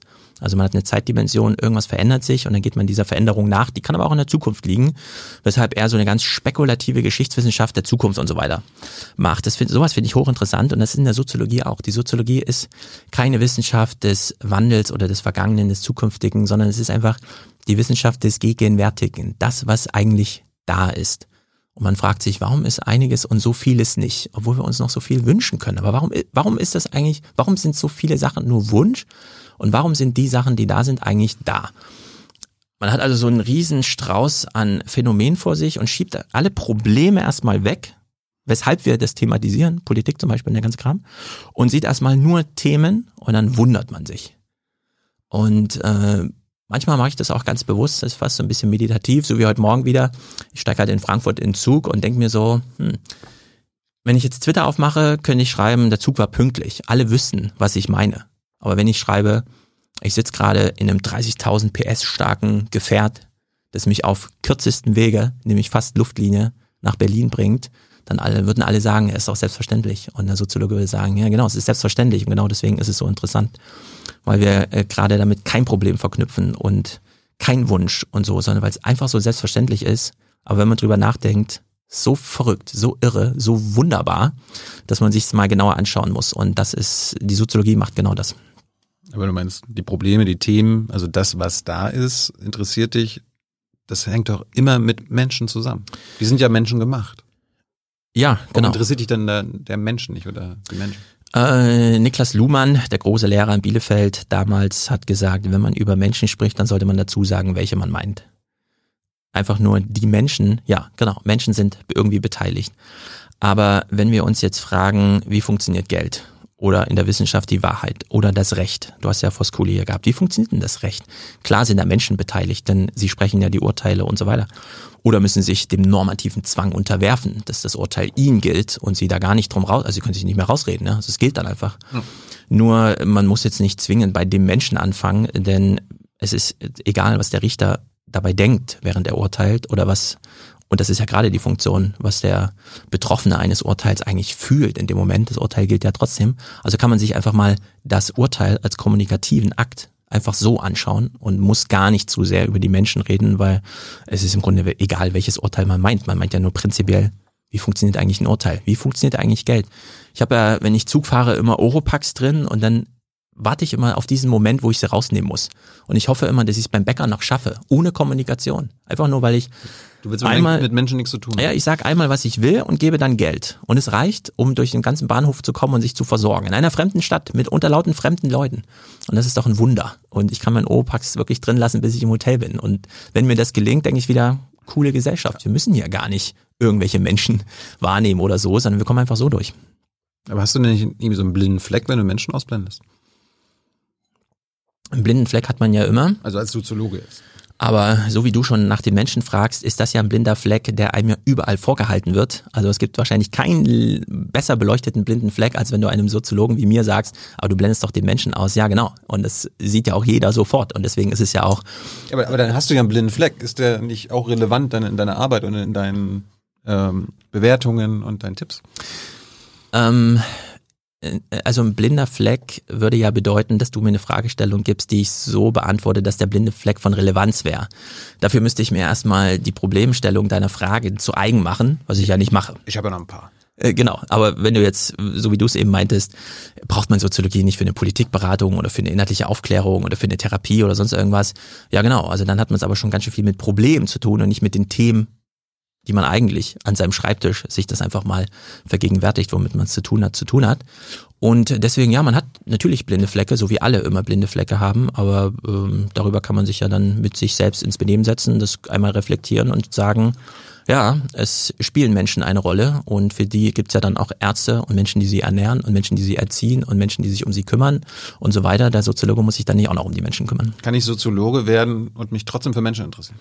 Absolut am Ende kommen die ähm, Fragestellungen. Darf ich in nach Bielefeld dann gehen oder was? Also in Bielefeld. Hat, hat Bielefeld das austrainiert oder äh, war das vorher schon so? Äh, das steht so in den Büchern, die man ganz für sich ganz alleine liest, die weil Bücher. der Niklas Luhmann damals Bücher geschrieben hat, bei dem ihm auch ein bisschen egal war, wann werden die gelesen und von wem. Ihm die Menschen auch nicht interessiert, seine Leser zum Beispiel. Wer ist Niklas Luhmann? Niklas Luhmann ist ein, sagen wir mal so, ein Kriegskind, das sich verängstigt aus den Erfahrungen. Also das ist jetzt eine ganz vulgäre, saloppe, von mir hingelegte, ihm nicht äh, und so weiter ähm, maßgebende biografische Kurzfassung. Aber Niklas Luhmann, stellen wir uns Niklas Luhmann als vom Krieg wirklich geschädigtes Kind vor, weil er mitgekriegt hat, wie es ist in einem Schützengraben und dann der Nachbar wird erschossen und man selber nicht. Man fragt sich, wieso? Ist das jetzt die göttliche Fügung oder gibt es hier noch irgendwas zu sagen? Warum Krieg? Und äh, damals gab es sehr viele Soziologen, die diese Frankfurter Schule ganz normativ Holocaust, ähm, Zivilisationsbruch, deswegen befassen wir uns jetzt mal mit der Gesellschaft selbst und auch mit den Menschen, ganz viel. Niklas Luhmann hat einen anderen Weg eingeschlagen und ist Jurist geworden. Hm. Und hat sich ähm, in die großen Institutionen, in denen er einfach morgens reinkam, allen guten Morgen wünschte und ich stelle mir das dann so vor, sich dann so hinsetzt und sagt, ja, was für ein Wunder wo bin ich hier? In so einer Staatsverwaltung? Wie crazy ist denn das? Ich kann hier irgendwas aufschreiben und irgendwer hält sich dran, ich weiß gar nicht wer und ich weiß gar nicht wann, aber es funktioniert halt alles. Und äh, dann wurde er, um die Geschichte kurz zu machen, nach Bielefeld berufen. Er hat in Windeseile als eine Jurist. Ja, als Soziologe, er war soziologisch interessiert, hat viel Talcott Parsons, so äh, amerikanische Soziologen gelesen und hat dann in Windeseile eine Dissertation geschrieben, die vielleicht das beste Soziologie, Soziologie-Lehrbuch aller Zeiten ist, Funktionen und Folgen formaler Organisation, mhm. wo er sich mal mit dem ganzen Wunder zwischen Interaktionen, also normalen Gesprächen und der großen Gesellschaft, gibt es irgendwie so Organisationen. Wir kennen sie alle, Unternehmen, Krankenhäuser und ja, junge Naivstudios ist ja auch eine Organisation. Ähm, was ist das eigentlich, Organisation? Wenn man mal die Menschen ausblendet, die da morgens sich einen guten Morgen wünschen und dann irgendwelche Zwecke verfolgen und dafür Geld bekommen und so weiter, sondern darüber hinaus, was ist das eigentlich eine Organisation? Mhm. Sie organisieren die ganze moderne Welt, in der unglaublich viele Menschen sich nicht kennen und trotzdem miteinander klarkommen. Und äh, daraufhin äh, hat er dann in Bielefeld ein äh, Forschungsprogramm äh, gestartet, das er dann im Nachhinein in seinem letzten großen Gesellschaft der Gesellschaft Werk äh, zusammenfasste mit Projektlaufzeit 30 Jahre kosten keine und dann hat er eine Gesellschaftstheorie entworfen in der Zeit. Und diese Dissertation, die er geschrieben hat, das war jetzt quasi, also da dann so ein Doktor in. Ja, genau, da hat er einfach gemacht. innerhalb eines Jahres schnell äh, sich zum Soziologen äh, gekrönt, um dann die Professur annehmen zu können. Und in Bielefeld haben die sein Talent erkannt. Man hat Helmut Schelsky damals so als Universitätsmitgründer und so weiter hat sein Talent erkannt und wollte ihn haben und dann hat man das auf kurzem Wege gemacht Allerdings, äh, der eine bietet einen kurzen Dienstweg an und der andere liefert dann ein ähm, Meisterwerk an soziologischer Theoriearbeit und Lehrbuch. Also ist wirklich ganz fantastisch. Äh, ja, und dann äh, göttliche Fügung. Ja. Hat er denn so quasi Soziologie, den Soziologiekram in Bielefeld übernommen? Genau, er wurde in der neu gegründeten 71. Äh, heute haben wir viele Rentner. Damals gab's ja, die waren ja damals alle jung und man musste halt mhm. halt für sie irgendwas machen. Mhm. Also hat man gesagt, ey, wir brauchen für die neue Innenstädte und Universitäten, also hat man ihnen die größten Gebäude Europas gebaut. Also die Uni Bielefeld ist vom Volumen her irgendwie immer noch das größte Gebäude Europas nach Ceausescus Präsidentenpalast. Und da war er dann der erste Professor für Soziologie. Ich erinnere mich bei Luhmann immer, wahrscheinlich auch von dir, er hat den so einen Zettelkasten gehabt. Er hatte, äh, durften dort Menschen Zettel reinschmeißen oder wer durfte da die? Er selbst. Ach, er selbst. Er selbst. Er hat die streng durchnummeriert und hat dann äh, genau seinen Zettelkasten, mehrere Schubladen unter seinem Schreibtisch, Assoziationsketten, so ein bisschen wie bei Wikipedia, man klickt sich von einem zum nächsten und am Ende waren das die guten Skripte. Er ist dann einfach seiner vorgefertigten Gliederung gefolgt und hat dann die Monographien geschrieben. Gibt es irgendwie so, also wie viele Zettel sind am Ende zusammengekommen? Hm, Tausende. Tausende? Ja, ja, die sind auch gut dokumentiert, inzwischen auch digitalisiert, sie sind unleserlich. Ähm, es gab leider lange einen Streit über das Erbe, wozu die gehören mit der Familie, deswegen stehen sie nicht so richtig der Öffentlichkeit zur Verfügung. Aber ja, es ist äh, ganz Aber das ist auch nur ein Zettelkasten. Ich habe einen Zettelkasten, meiner heißt aber links Citavi und ich nutze den auch nur, weil sich Leute, die mit Software sich auskennen, das einfach ordentlich zusammen. Also Citavi ist eine Software, die funktioniert wie ein Zettelkasten. Da schreibt man seine kleinen Gedankenpunkte rein, sortiert sie am Ende einmal durch, so dass man dann, wenn man so wie ich ein Buch schreibt, einfach nur noch ausformulieren muss. Man hangelt sich von Quelle zu Quelle und schreibt dann einfach. Also du hast quasi einen Zettel geschrieben, Demografie als Drohung und dann wusstest du, okay, das ist jetzt der der Untertitel der, des Kapitels und dann geht los. Äh, ja, es geht nicht bei der Gliederung los, sondern bei der Materialsammlung. Mhm. Also man sammelt ganz lange ganz viel Kleinigkeiten, aber sortiert sie immer gleich wo ein. Also nicht nur aus inhaltlichen, ich halte mir das mal fest für später und dann eine lange Liste irgendwas, sondern sie werden sofort kategorisiert und katalogisiert. Aber wo hast du, die, wo hast du die Kategorien her? Die hast du, die hast du dir vorher ausgedacht? Ich habe angefangen mit der Kategorie Zynismus, weil mir auffiel, oh, die Leute sind aber ganz schön schlecht drauf und sie wissen nicht genau warum. Und das ist ja mal eine Quelle in dieses, mh, hm, es ist nicht humoristisch, sondern diesen, na du weißt schon, dieses Kokettierende mit, der, mit den eigenen Schwächen so ein bisschen spielen. Und dann ist mir, äh, als ich dann so mehrere Sachen unter Zynismus äh, laufen hatte, fiel mir dann auf, ah ja, es hat irgendwas mit Alter zu tun. Die Alten sind so zynisch und die äh, Jungen auch, aber die Jungen so anders als die Alten und dann habe ich das so ein bisschen feingliedriger sortiert. Äh, deshalb gibt es ja auch ein Kapitel über das, Jungen der, äh, das Leben der Alten, das Leben der Jungen und äh, wie es alles so zusammenhängt. Ist das Buch eigentlich ein wissenschaftliches Buch? Oder ist das ein Buch, wo auch Wissenschaft einfließt, weil du ja viele Beispiele und Studien angibst? Ja, also es ist ein. Hast Wissen du wissenschaftlich gearbeitet?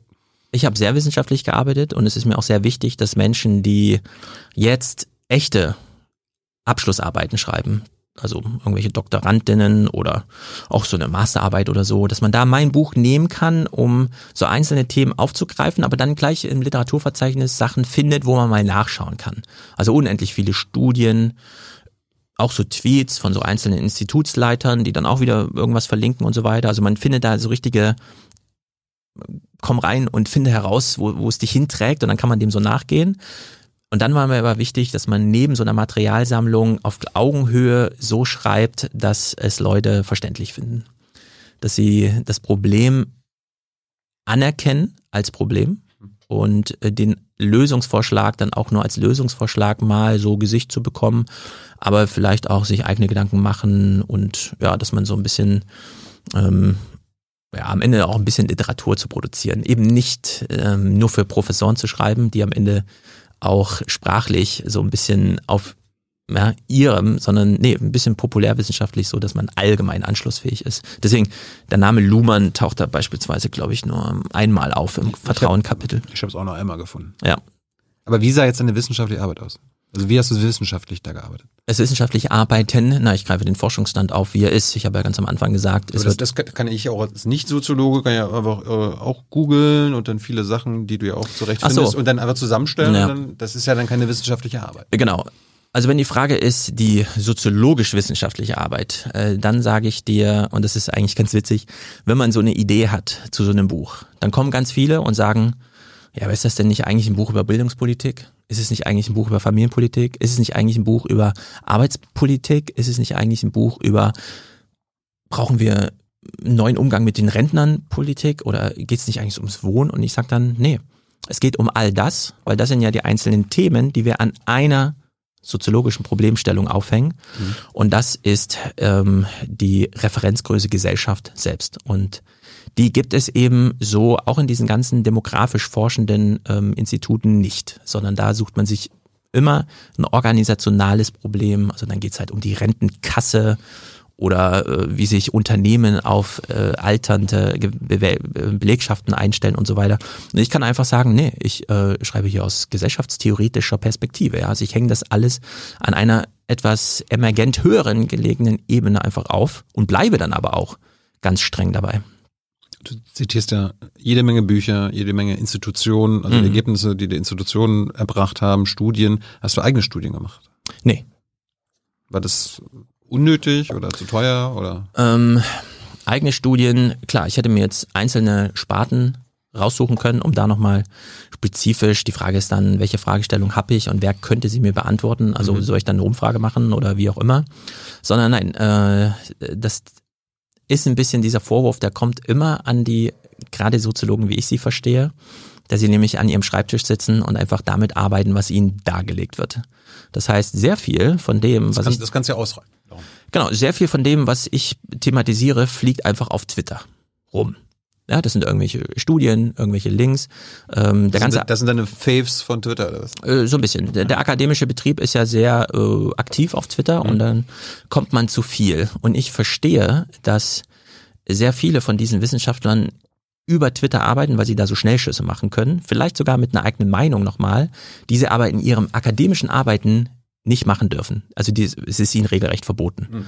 So, ich allerdings als etwas freischaffender Soziologe kann das ja trotzdem einfach aufgreifen und meine soziologische Arbeit und wenn ich es ein bisschen übertreiben will, auch Leistung ist, aus den Puzzleteilen, die da sind, das Puzzlebild zusammenzusetzen und nicht die Puzzleteile einzeln nochmal auf ihre Handfestigkeit zu überprüfen oder selbst nochmal eins zu schnitzen, was dann da gut reinpasst oder so, weil irgendeine Fragestellung noch keine Antwort hat, sondern nee, äh, das, was vorhanden ist, das, was da ist, greife ich auf und arrangiere und äh, komponiere sozusagen ein ähm, darüberliegendes Bild. Hast du denn mit anderen Soziologinnen schon mal gesprochen über das Buch? Also wie, wie sehen die das? Ähm, schon Feedback? Also ich habe kommt also mit Soziologen im Sinne von aus meiner Altersklasse, also die jetzt so langsam im akademischen Betrieb als Arbeitgeber sozusagen ankommen. Ja, oder die, die die Themen und Probleme kennen und sagen dann so, ey, gut, dass es das gibt. Ja, es gibt leider nicht so richtig Soziologen, die jetzt so demografisch, aber im Sinne von gesellschaftstheoretisch und dann demografisch arbeiten, sondern es gibt äh, Sozialwissenschaftler, Politikwissenschaftler und Statistiker natürlich, die viel zu diesen Themen arbeiten. Aber da ist so eine gewisse Lücke, die dann auch mal irgendwie zu füllen war. Also in der Hinsicht, ja. Hm. Nochmal zurück zu Luhmann, weil du hast ja ganz am Anfang gesagt, ich hatte eine Menge Soziologinnen mhm. bisher hier. Die meisten beziehen aber quasi ihre Lehre oder das, was sie quasi gelernt haben, auf Max Weber. Ja. Kannst du mal den Unterschied zwischen einem Max Weber als Idol der Soziologen und einen Luhmann erklären? Max Weber ist ein, und das sage ich nicht despektierlich, ein guter Soziologe zum Einstieg, mhm. weil er einfach vom Menschen ausgeht. Ah. Der Mensch, der handelnde Mensch. Max Weber hat dann so kleine Revolutionen eingeführt, dass selbst der Mensch, der etwas duldet, also gar nicht sichtbar handelt, handelt. Also selbst das Dulden ist dann noch eine Handlung. Das sind aber dann schon Sachen, wo dann ähm, ja so die Bielefelder Richtung, ja, aber wenn es so kompliziert ist, selbst eine Nicht-Handeln als Handeln zu deuten und so, wie weit wollen wir denn den Handlungsbegriff da noch treiben? Und dann sagt man, nee, kommt, dann nehmen wir einfach den Kommunikationsbegriff und lassen das mit dem Handeln mal sein. So einfach? Ja, ich würde sagen, also ähm, Max Weber ist, finde ich, so der wichtigste Vertreter der Handlungstheorie. Und die Soziologie, über die wir vorhin sprachen, von Niklas Luhmann, ist eben die, die einfach den Kommunikationsbegriff in den Mittelpunkt stellt und nicht so sehr die Handlung. Widersprechen die sich auch? Ja, die widersprechen sich auch. Wie denn? Naja, weil die Handlungstheorien natürlich ihre Attraktivität daraus erlangen, dass sie so gut einsetzbar sind für Beratung zum Beispiel. Weil ein Politiker hat eben ein Publikum vor sich, den Wähler. Ein Journalist hat ein Publikum vor sich, den Zuschauer. Und es sind ganz konkrete Menschen, die werden ja auch quantitativ durchgezählt an Wahlabenden. Da ist ja nicht nur entscheidend, wie viel Wähler hatte die CDU, sondern auch wie viel Einschaltquote hatte die ARD, als sie über die Wähler der CDU sprach und so. Und all das ähm, kann man ja mal rausnehmen aus der Gleichung und dann ist man aber auch wirklich bei ganz anderen Fragestellungen. Guck mal, um jetzt mal, also wir können ja mal richtig ins Eingemachte gehen. Wir haben jetzt um zu sagen, das ist ein demografisch aufgeklärtes soziologisches Buch, kann man ja sagen, okay, dann nehmen wir es mal wirklich ernst. 300.000 Jahre Menschheitsgeschichte. Absolute Stagnation. Niemand kannte irgendwen, niemand reiste rum, jeder tat genau das, was man gestern schon gemacht hat, was die Vorfahren vor 1000 Jahren oder 10.000 Jahren schon gemacht haben. Und dann kommt plötzlich dieses Jahr 1804. Die Dampfmaschine ist schon so da, hat erste Erfolge. Es gibt so ne, diese industrielle Revolution, also so einen richtigen Kick-off. Eine Milliarde Menschen leben gleichzeitig auf der Welt. Und das ist gerade mal 200 Jahre her. So, dann braucht es 123 Jahre, bis es zwei Milliarden Menschen sind. Also sich diese Zahl verdoppelt. Als die Queen äh, Königin wurde, 1953, mit Queen Elizabeth II., waren es nicht mal vier Milliarden Menschen und jetzt sind es plötzlich acht. So, wir haben es also gerade mit einem wirklich soziologischen Problem zu tun, dass sich Menschen begegnen. Dass wir einfach durch Berlin laufen und es sind ganz viele Menschen, die wir gar nicht kennen können und auch perspektivisch. Wir werden, also wir wissen, wir müssen uns mit denen nie verständigen. Wir, ja, wir können einfach mit denen agieren. Warum, warum gelingt uns das so leicht? Na, weil wir in eine moderne Gesellschaft gehen. Wir haben Geld, wir haben Urteile von Richtern, an die man sich hält. Wir haben Ampeln. Man, jeder weiß, was eine grüne Ampel ist und was sich von einer roten Ampel unterscheidet und so weiter. Ganz viele Notwendigkeiten auf so einem ja, wo einfach klar ist, also hier kommt es nicht auf den einzelnen Menschen an, ja. Eine rote Ampel ist eine rote Ampel, da braucht man keine Soziologie, die den Menschen in den Mittelpunkt stellt oder so, sondern da kann man sich fragen, warum halten sich die Menschen daran? Und wenn wir uns all das, was wir jetzt haben, aufdröseln, stellen wir fest, okay, als es irgendwann mal mehr Menschen wurden, und wir nehmen jetzt mal das 18. Ja, 1804, eine Milliarde Menschen, da wurden auch Sachen knapp. Da konnte nicht mehr jeder auf jedem Gebiet alles machen, weil da waren plötzlich andere Menschen. Also gab es ökonomische Ungleichheit. Die gab es zu regeln, also hat man Texte geschrieben. Man hat erstmal das, was da war, also die, die materiellen Güter verbrieft und hat gesagt, okay, alles, was es gibt, kriegt jetzt ein Dokument, es gibt Eigentumstitel und so weiter. Du hast ja zuletzt ja auch über das Eigentum ganz ausführlich gesprochen. Du hast einen Verfassungsrichter da gehabt. Die Juristerei gibt's ja überhaupt nur, um Eigentumsstreitigkeiten zu klären. Das ganze Zivilrecht und so weiter, was bis heute noch so wichtig ist. Dann stellte sich die Frage, ja, aber wer entscheidet denn darüber, welches Recht gilt? Ah, wir brauchen eine Politik. Dann ganz viele Verwerfungen. Politik war, hieß am Anfang erstmal der mächtigste, der gewaltsamste setzt sich durch. Ganze Sakralherrschaft, ja, man hat, kann sich irgendwie über Gott legitimiert und so weiter. Jetzt haben wir diese moderne Politik, die Demokratie. So. All diese moderne Geschichte, die Aufklärung, die Etablierung von Verfassungsgerichten, das Erleiden von Krieg, alles, was wir heute thematisieren, wenn du sagst, ähm, zwei Millionen, äh, zwei Menschen besitzen so viel wie 40 Millionen Menschen. Ja, das ist, das ist diese Modernität, die wir jetzt haben. Und die ist ganz eng geknüpft an, dieses, an diese Bevölkerungsexplosion. Die braucht einfach acht Milliarden Menschen. Bei weniger als eine Milliarde Menschen braucht man das ja alles gar nicht.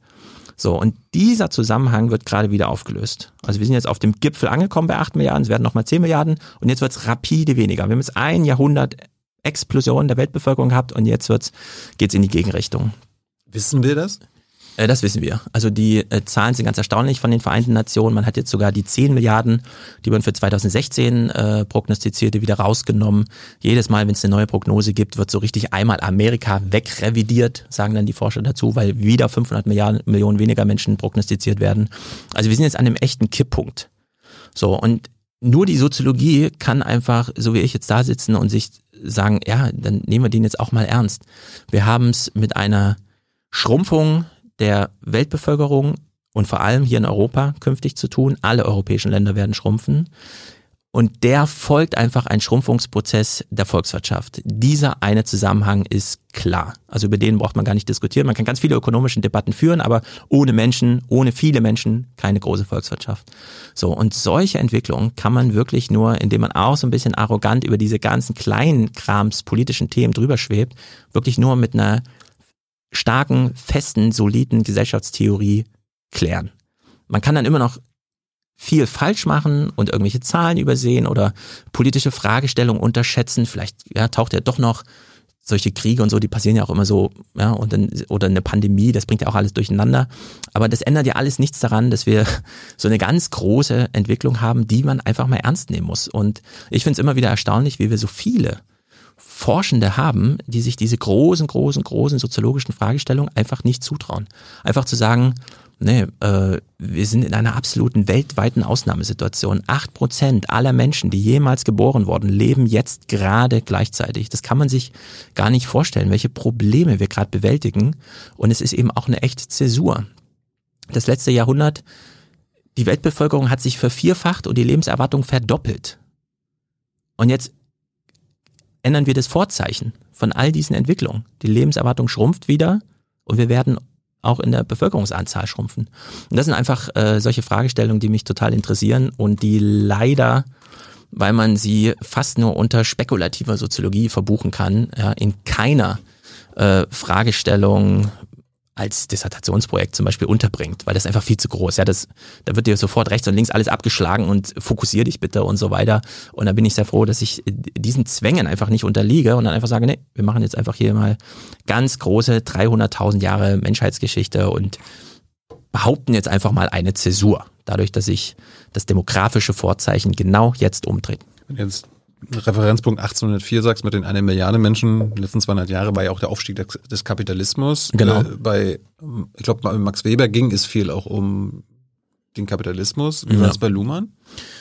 Genau, Max Weber ist ja vor allem mit seinen dicke Bretter und Politik und so berühmt. Ähm, Luhmann setzt als archimedischen Punkt die Gesellschaft selbst. Der Kapitalismus ist also eine Wirkungsweise im Wirtschaftssystem. Das Wirtschaftssystem ist aber nicht der Primat der Gesellschaft, sondern es spielt auf Augenhöhe mit der Politik mhm. und vielen anderen Funktionssystemen der Wissenschaft und so weiter. Und da findet kann Korruption stattfinden. Wir haben vorhin drüber gesprochen, wenn äh, Wohnungen nicht mehr nach marktwirtschaftlichen Regeln, sondern plötzlich nach was weiß ich, vergeben werden, dann findet da Korruption statt. Wenn sich ähm, Familienzusammenhänge in der Politik äh, noch zeigen, ist das auch wieder Korruption. Aber trotzdem, daran erkennt man ja auch nur an diesen Ausnahmefällen, das sind getrennte Sphären und die finden auf Augenhöhe statt.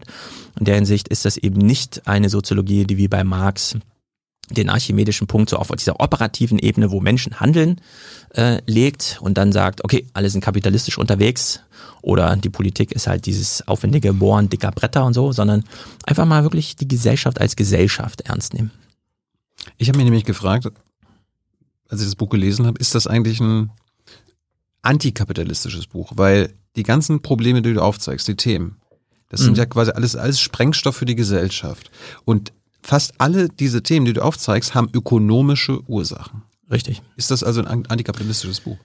Also wir werden über den über die Marktwirtschaft sehr nachdenken müssen, denn bisher haben wir, soweit ich das verfolgt habe, alle Gesprächspartner nochmal dargelegt, jeder auf seine eigene Weise, sogar Ulrike Herrmann. Es hat ja irgendwas mit dieser Zinslogik zu tun. in der Marktwirtschaft preisen wir die Zukunft über Zinsen ein, sagen also, okay, du kannst jetzt schon mal agieren, aber in der Zukunft muss ein Mehrwert her, weil du willst mir deine Gelder zurückzahlen, ich investiere ja in die Zukunft und so weiter.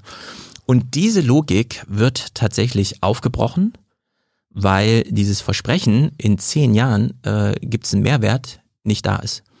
Äh, wir haben jetzt schon, dass BlackRock einfach sagt, hm, also wenn ihr 30-jährige Kredite für Häuser vergebt, dann schaut euch nochmal genau an, ob die nicht doch auf einer Überflutungsebene stehen oder ja, was sonst äh, da alles so drohen kann. In Frankfurt am Main äh, wurde jetzt, also werden jetzt gerade vier Hochhäuser gebaut und das größte davon wurde für eine Milliarde Euro verkauft. Das teuerste Gebäude, das jemals verkauft wurde. Und es steht in einer Gegend, von der ich selbst heute schon sage, im Sommer hier Fahrradfahren ist tödlich. Also ich glaube, mein Fuß schmilzt auf dem Boden fest, wenn ich äh, absetze bei einer roten Ampel, weil es einfach 60 Grad sind. Und ich meine 60 Grad. Ja, äh, also echte 60 Grad, es ist kochend heiß. Und da werden jetzt diese Häuser gebaut mit so einem großen Profitversprechen, wo ich mir denke, nee, das wird der Klimawandel, wird dem irgendwie eine Strich durch die Rechnung machen. Die Menschen werden da nicht gerne arbeiten oder leben wollen. Also ist dieser Häuserwert irgendwie fragwürdig. Und so betrifft es eben, und dieses Gleichnis ist mir total wichtig, auch volkswirtschaftlich insgesamt, wenn äh, uns die Arbeitskraft fehlt, wer soll denn in diesem Haus arbeiten in 30 Jahren? Ähm, ja, haben wir denn noch so viel Nachwuchs? Werden wir noch so viele Bürokräfte brauchen und so? Also da äh, torpediert die Demografie sowie das Klima rechts und links in die Volkswirtschaft rein und wird, ob wir wollen oder nicht, das ist eben die Frage, unser äh, Wachstumsprinzip auf eine ganz harte Probe stellen. Worauf ich eigentlich hinaus wollte, ist ähm, die kapitalistische Wirtschaftsweise, die wir haben, mitverantwortlich oder eine der Ursache für den demografischen Wandel. Weil ja. die Frage ist, wenn wir eine andere Wirtschaftsweise hätten, ich geht jetzt nicht um Kommunismus, ja. aber eine mhm. andere, also vielleicht nicht kapitalistische Wirtschaftsweise, könnten wir damit auch den demografischen, demografischen Wandel ja, davon bin ich ja zutiefst überzeugt. Wenn wir genossenschaftlich, und das ist nur ein Beispiel, aber ich nenne mal das genossenschaftliche, weil es da einfach, da wissen wir alle so ein bisschen, wovon man spricht. Wenn wir genossenschaftlich wohnen und arbeiten, hätten wir ganz viele Sorgen nicht, die auf individuelle Ebene einen Kinderwunsch ganz weit aufschieben lassen. Warum?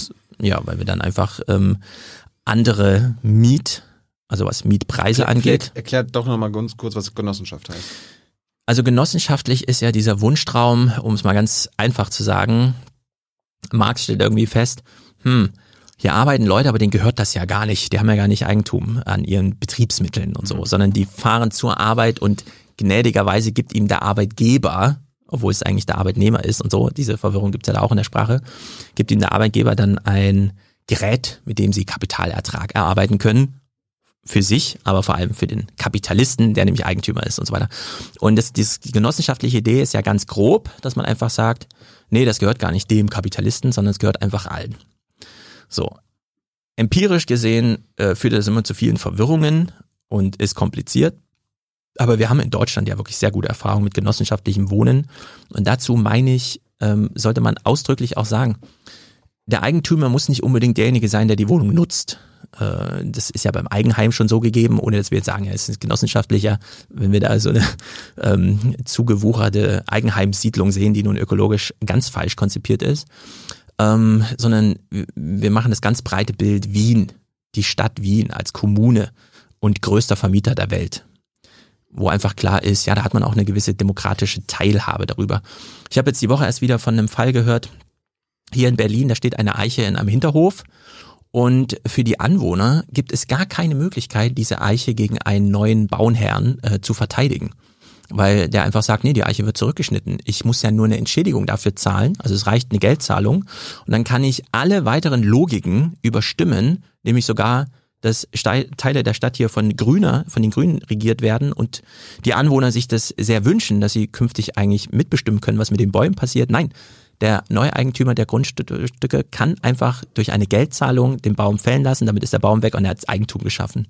Und diese Art der Entfremdung ist ja ein sehr wichtiger Begriff auch in der marxischen Arbeitslogik. Diese Art der Entfremdung von der eigenen Nachbarschaft, ähm, der kann man einfach entgegenwirken, wenn man sagt, nee, der Vermieter sei bitte nicht einfach der Kapitalist, äh, sondern wir organisieren jetzt mal alles neu. Entweder gehört uns das, wo wir wohnen, selbst und wenn es einfach ein ökologisch sinnvolles Haus ist, nämlich ein Mehrparteienhaus, dann teilt man sich das auch und befindet auch inhaltlich darüber, was denn hier geschieht.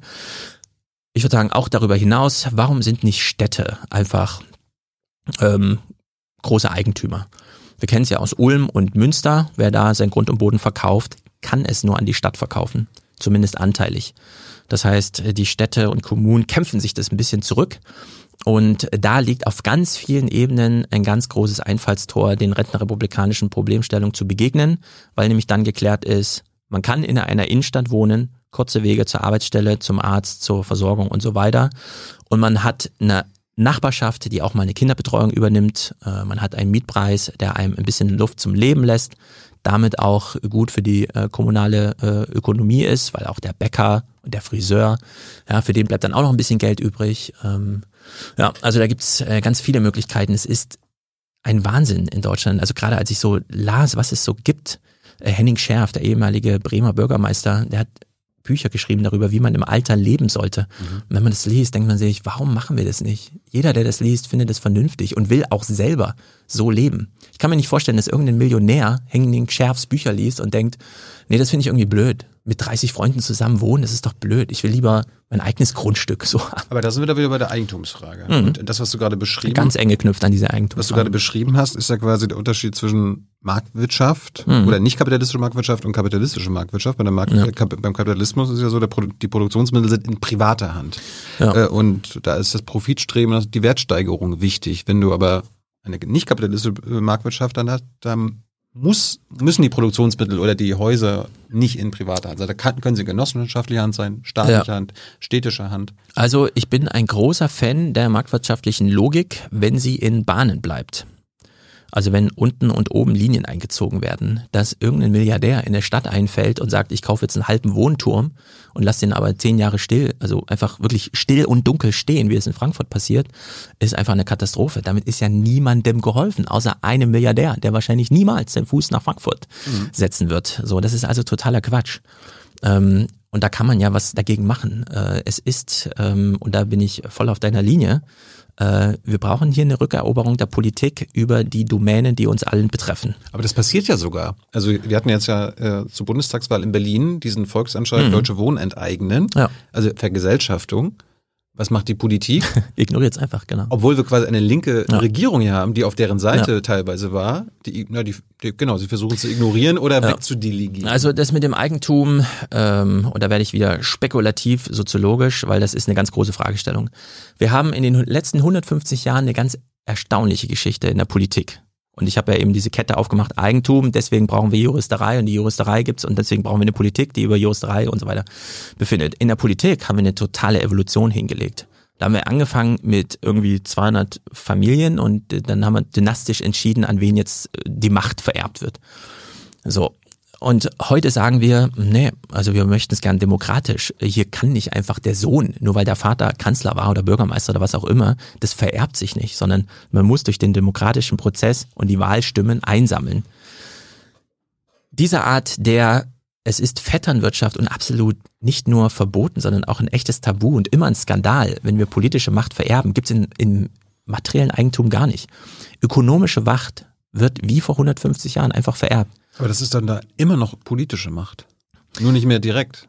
Äh, genau, es ist keine direkte. Kapital ist Macht. Äh, Kapital ist Macht, ist keine direkte politische Macht. Wir müssen, gerade weil wir diese Sphären so hart trennen, können wir über Korruption besonders gut reden, weil wir nämlich eigentlich den Wunsch haben, lass doch die Sphären getrennt und dann, nee, wissen wir, okay, man begegnet sich abends bei Veranstaltungen, vergibt sich Preise und so weiter und dann machen sich die materiell Mächtigen mit den politisch Mächtigen bekannt und dann äh, kommt es eben zu sowas, dass man hier einen ganzen Volksentscheid zum Thema, wir enteignen jetzt einfach mal, ignoriert.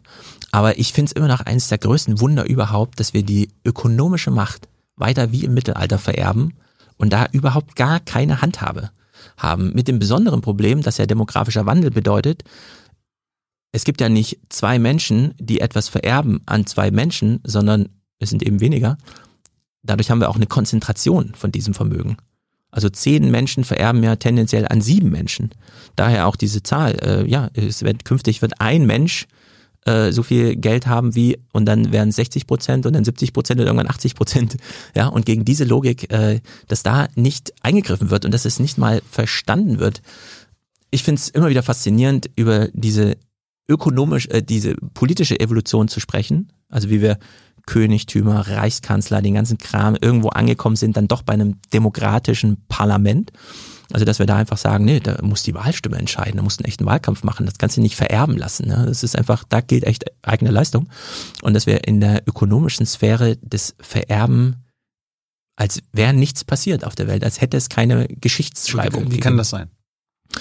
Tja, das ist eine große Frage. Am Ende äh, gilt die Logik, ökonomische Macht ist politische Macht und wenn, und das haben wir ja dein Gesprächspartner Herr Floss, äh, Ploss aus Hamburg hat es ja eindrücklich dargestellt, mit welcher sanften Vehemenz Eigentumsrechte in Deutschland durchgepeitscht werden. Ich bin immer noch beeindruckt davon, dass wir die ganze Corona-Pandemie nur politisch das Problem gelöst haben, dass die Vermieter ihre Miete kriegen. Die ganzen Wirtschaftshilfen, die es gab, die waren ja nicht für den Bäcker oder für den Physiotherapeuten oder sonstigen gedacht, sondern die waren ja alle nur für den Vermieter, damit der bloß seine Miete bekommt.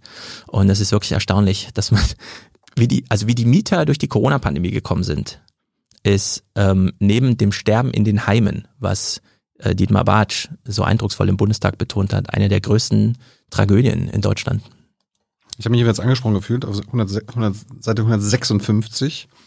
Ähm, sagst du ja, Du erinnerst an Julia Friedrich, mhm. die vorschlug, nicht länger von reichen Familien zu sprechen, sondern von Clans. Ich ja. benutze ja seit Ewigkeiten dieses Beispiel mit den zwei Familien, die ja. so viel Vermögen haben wie die unteren 42 Millionen. Mhm. Ich mache das also falsch. Ich sollte, sollte ich jetzt ab sofort von Clans sprechen? Ja, so wie wir damals von Dynastien sprachen und wir haben sie überwunden, sollten wir jetzt von Clans sprechen und wir haben sie eben nicht überwunden. Weil du sagst, damit schützen wir die Familie, den Begriff der Familie. Erklär das doch mal. Äh, wir müssen ja ganz neu über die Familie nachdenken. Äh, ich habe noch im Ohr, und da gibt es einige Gesprächspartner, aber vor allem Herr Ploss, weil er hier war, ähm, Familienbetriebe. Was ist ein Familienbetrieb? Wenn wir über die Erbschaftssteuer diskutieren, läuft ja ein Countdown von drei bis eins und dann sagt irgendwer, aber die Familienbetriebe. Und ja, die werden äh, alle noch von einem, einem, einem, einem Mann der kurz vorm Sterben Ja, ja. ist geführt. Das ist der, Äh, du hast ja der dann- Unternehmenslenker. ja. Genau, du hast ja dann zu Recht Porsche und so weiter genannt oder VW, das sind ja alles diese, oder Dr. Oetker. BMW. BMW, genau, also vor allem BMW. Porsche ist ja mittlerweile auch wieder am Aktienmarkt. Ähm, das mit den Familien ist ganz interessant, weil Familienbetriebe heißt ja in Deutschland und Julia Friedrichs klärt darüber wunderbar auf. Eine Familie hat sehr viel Geld, also beschäftigt sie ein Family Office, das dieses Geld verwaltet. Dieses Family Office hat den Auftrag, so weit wie möglich zu streuen. Also ist eine reiche Familie in Deutschland an 800 Unternehmen beteiligt.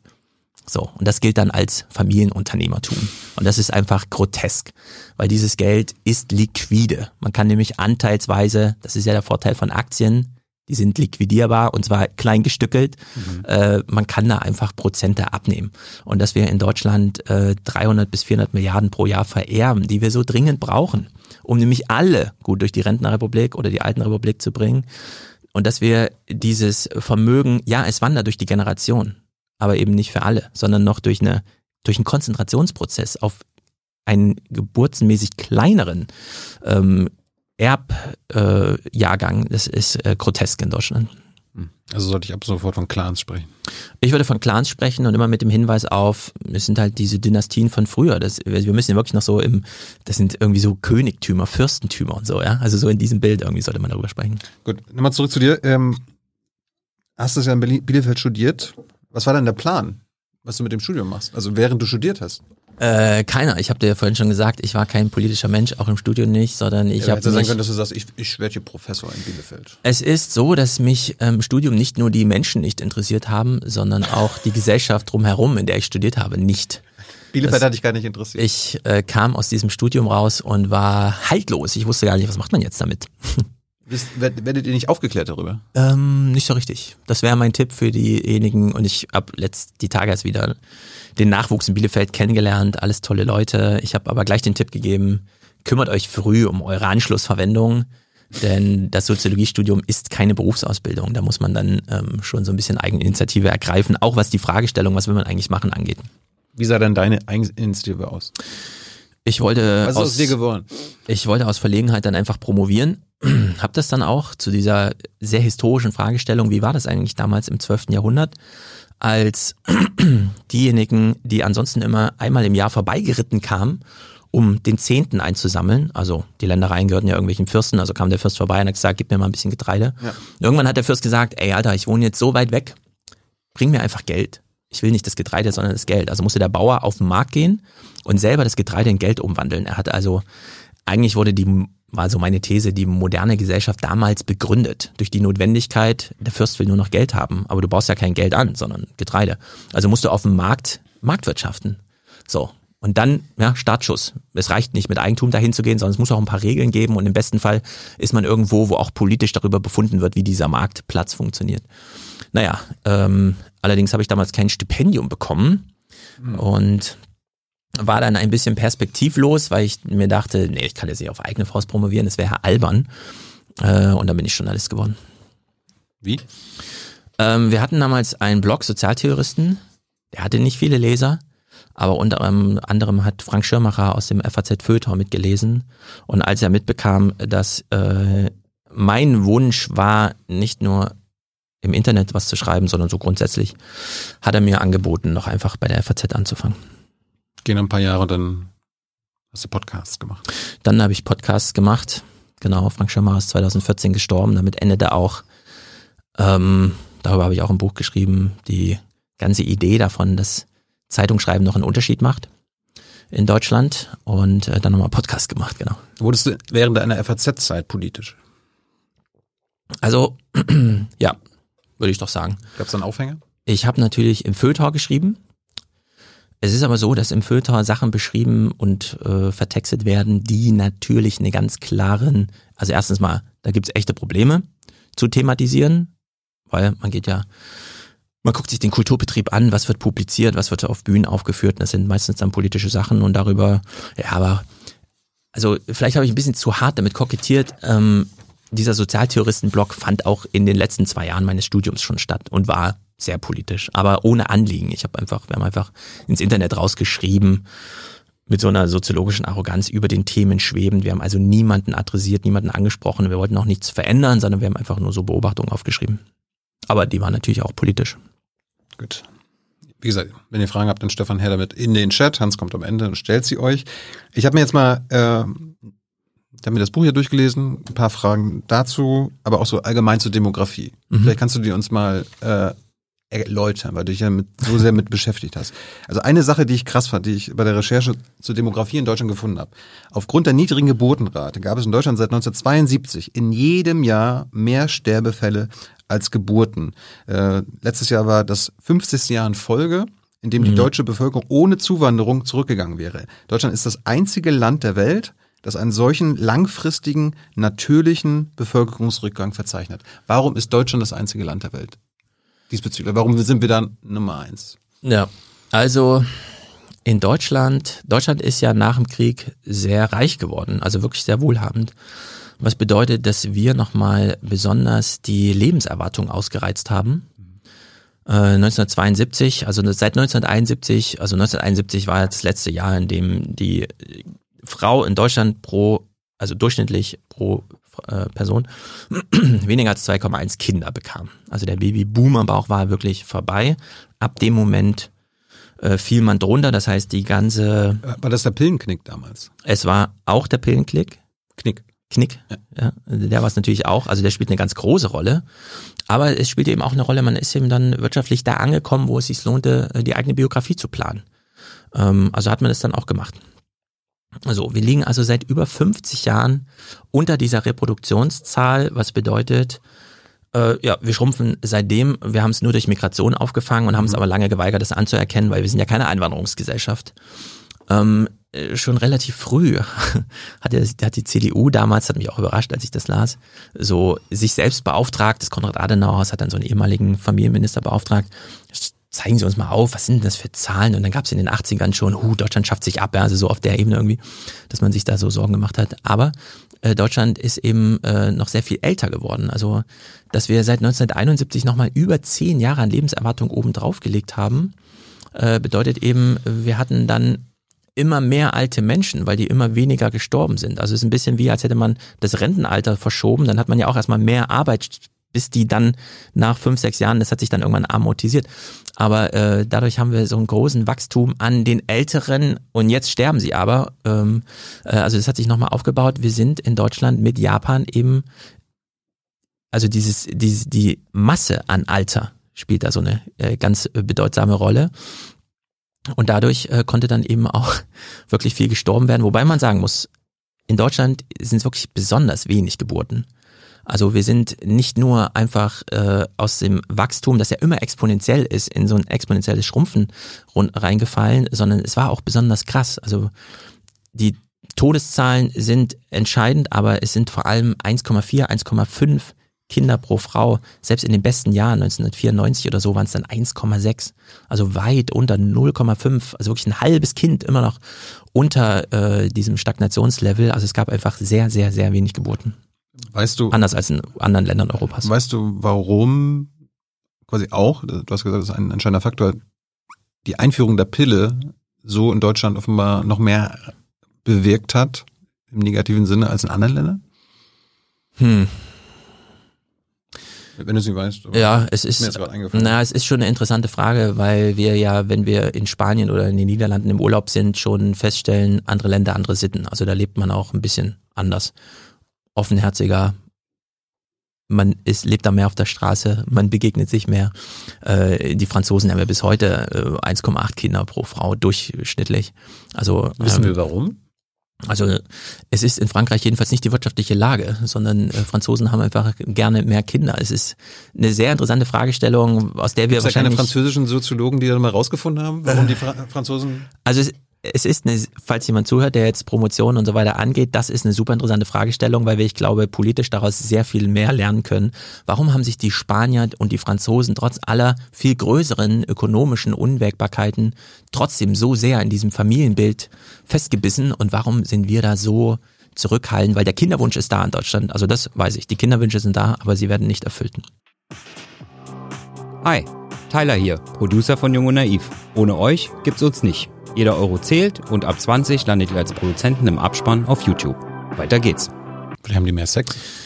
Ja, wir sind wahrscheinlich so eine Ist die Wahrscheinlichkeit größer, dass sie... Ja.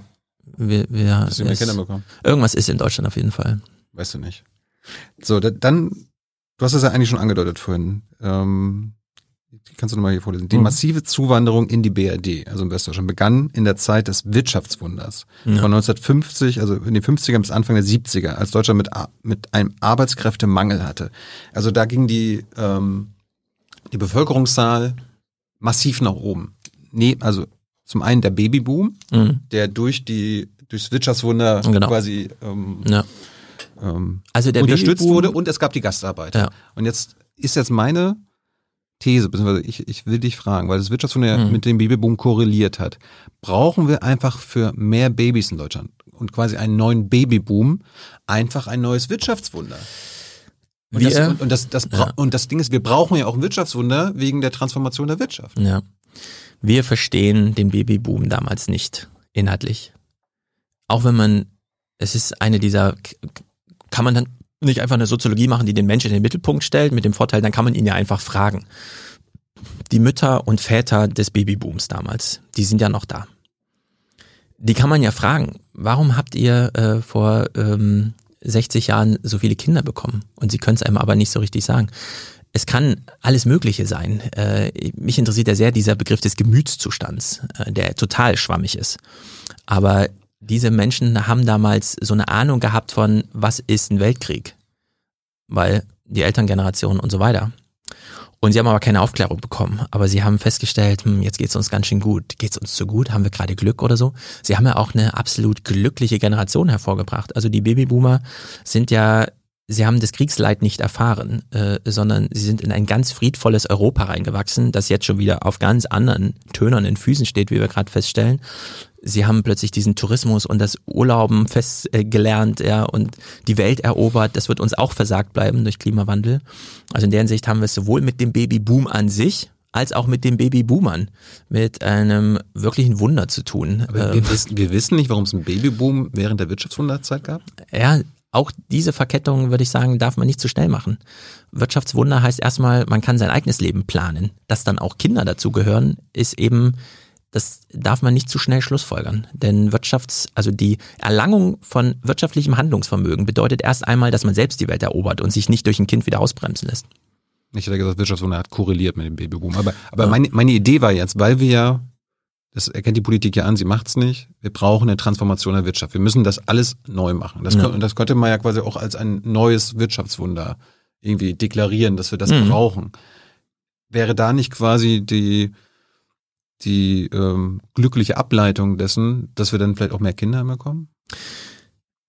Also ich ende ja im Buch mit dem Plädoyer, so wie wir ein 1,5 Grad Ziel haben oder ein 2 Grad Ziel, brauchen wir ein 1,8 Kinderziel pro Frau.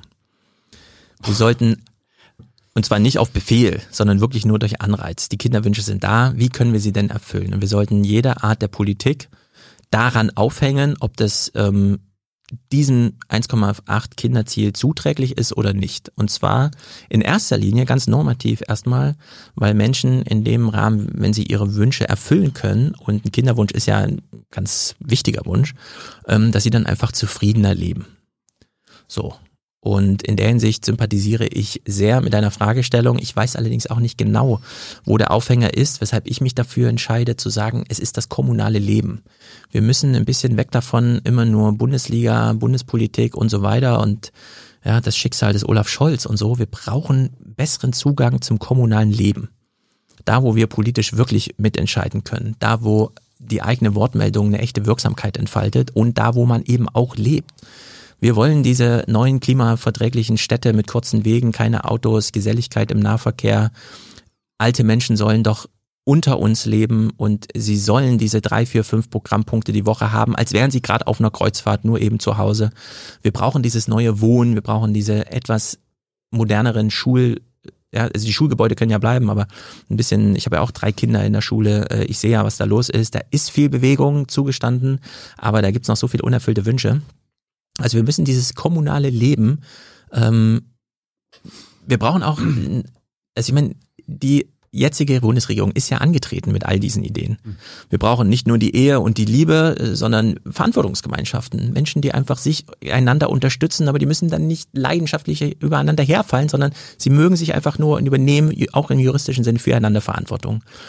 Ja, das gepaart mit, ähm, wir nehmen jetzt auch mal die Nicht-Akademiker und heben die Berufsausbildung auf ein Niveau, wo wir sagen können, na klar gibt's da auch Stipendien und Auslandsaufenthalte und den ganzen Kram.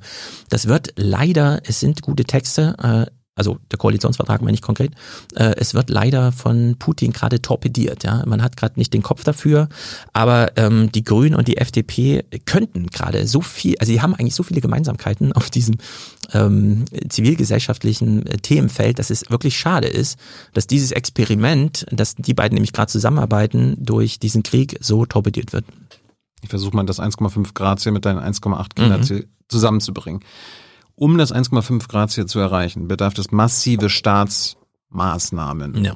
damit wir die Wirtschaft umwälzen oder ja. die, die Wirtschaft transformieren. Das könnte zu einem Boom führen mhm. und gleichzeitig, äh, weil die Menschen sehen, ey, hier entsteht dann doch wieder eine kindergerechte Welt, ja. dass sich dann genau. wieder lohnt, mehr Kinder zu bekommen. Ja, das ist ein ganz wichtiges Themengebiet. Ähm, die Familienpolitik muss auf Augenhöhe mit der Wirtschaftspolitik sein. Wir schieben neun Milliarden ähm, zur Lufthansa, weil sie es irgendwie rentiert. Sie zahlen uns das Jahr zurück. Wir müssen genauso Milliarden und Milliarden in die Familienpolitik und in die Schulen schieben, weil das wird sich auch rentieren. 100.000 weniger Schulabgänger ohne Schulabschluss, wir haben es ja besprochen, das rentiert sich. Und ich äh, bettele alle Volkswirtschaftler darum, diese Gleichung einfach mal durchzukalkulieren. Was bedeutet es wirklich?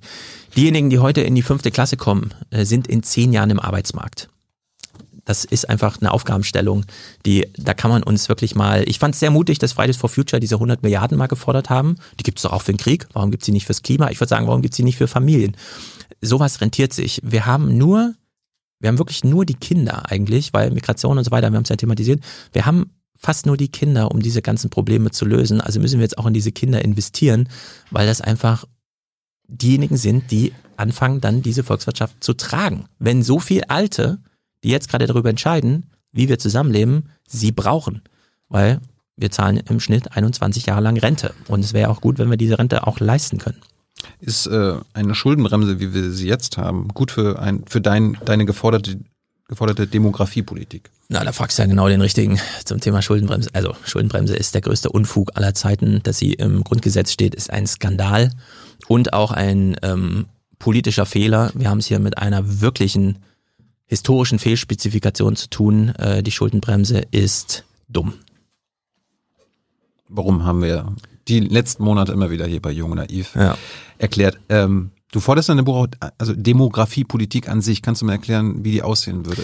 Soll das das Familienministerium machen, das eh oder? Ja.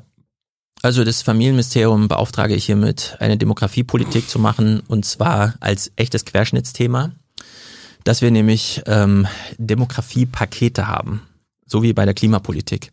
Da reden wir mittlerweile auch dieser Begriff des Sektorübergreifenden. Ja, wir haben verschiedene Sektoren, genau, wir haben verschiedene Sektoren. Wir haben ja darüber gesprochen, wir haben Migration, wir haben Familie, wir haben Bildung, wir haben Wohnen, wir haben Arbeiten.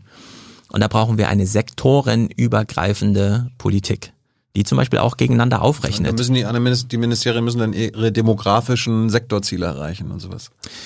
Ja, die Karin Lai von der Linkspartei, die hat ja ein sehr gutes Buch über das Wohnen geschrieben, Wonopoly, mhm. einer der besten Buchtitel überhaupt. Und sie hat ja jetzt im Bundestag wieder gesagt, Familien, die mehr als 30 Prozent, also Haushalte, die mehr als 30 Prozent fürs Wohnen ausgeben, können nicht vernünftig leben. Und das stimmt.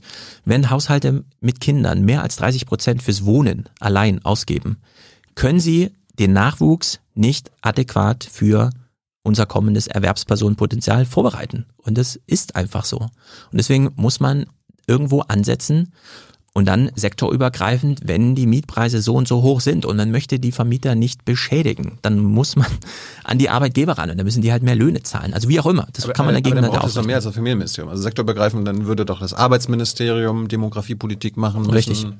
Das Arbeitsministerium macht ja, Familie, äh, macht ja Demografiepolitik. Das Finanzministerium der größte Posten äh, sind ja die ganzen Ausgaben im Sozial- und Arbeitsministerium.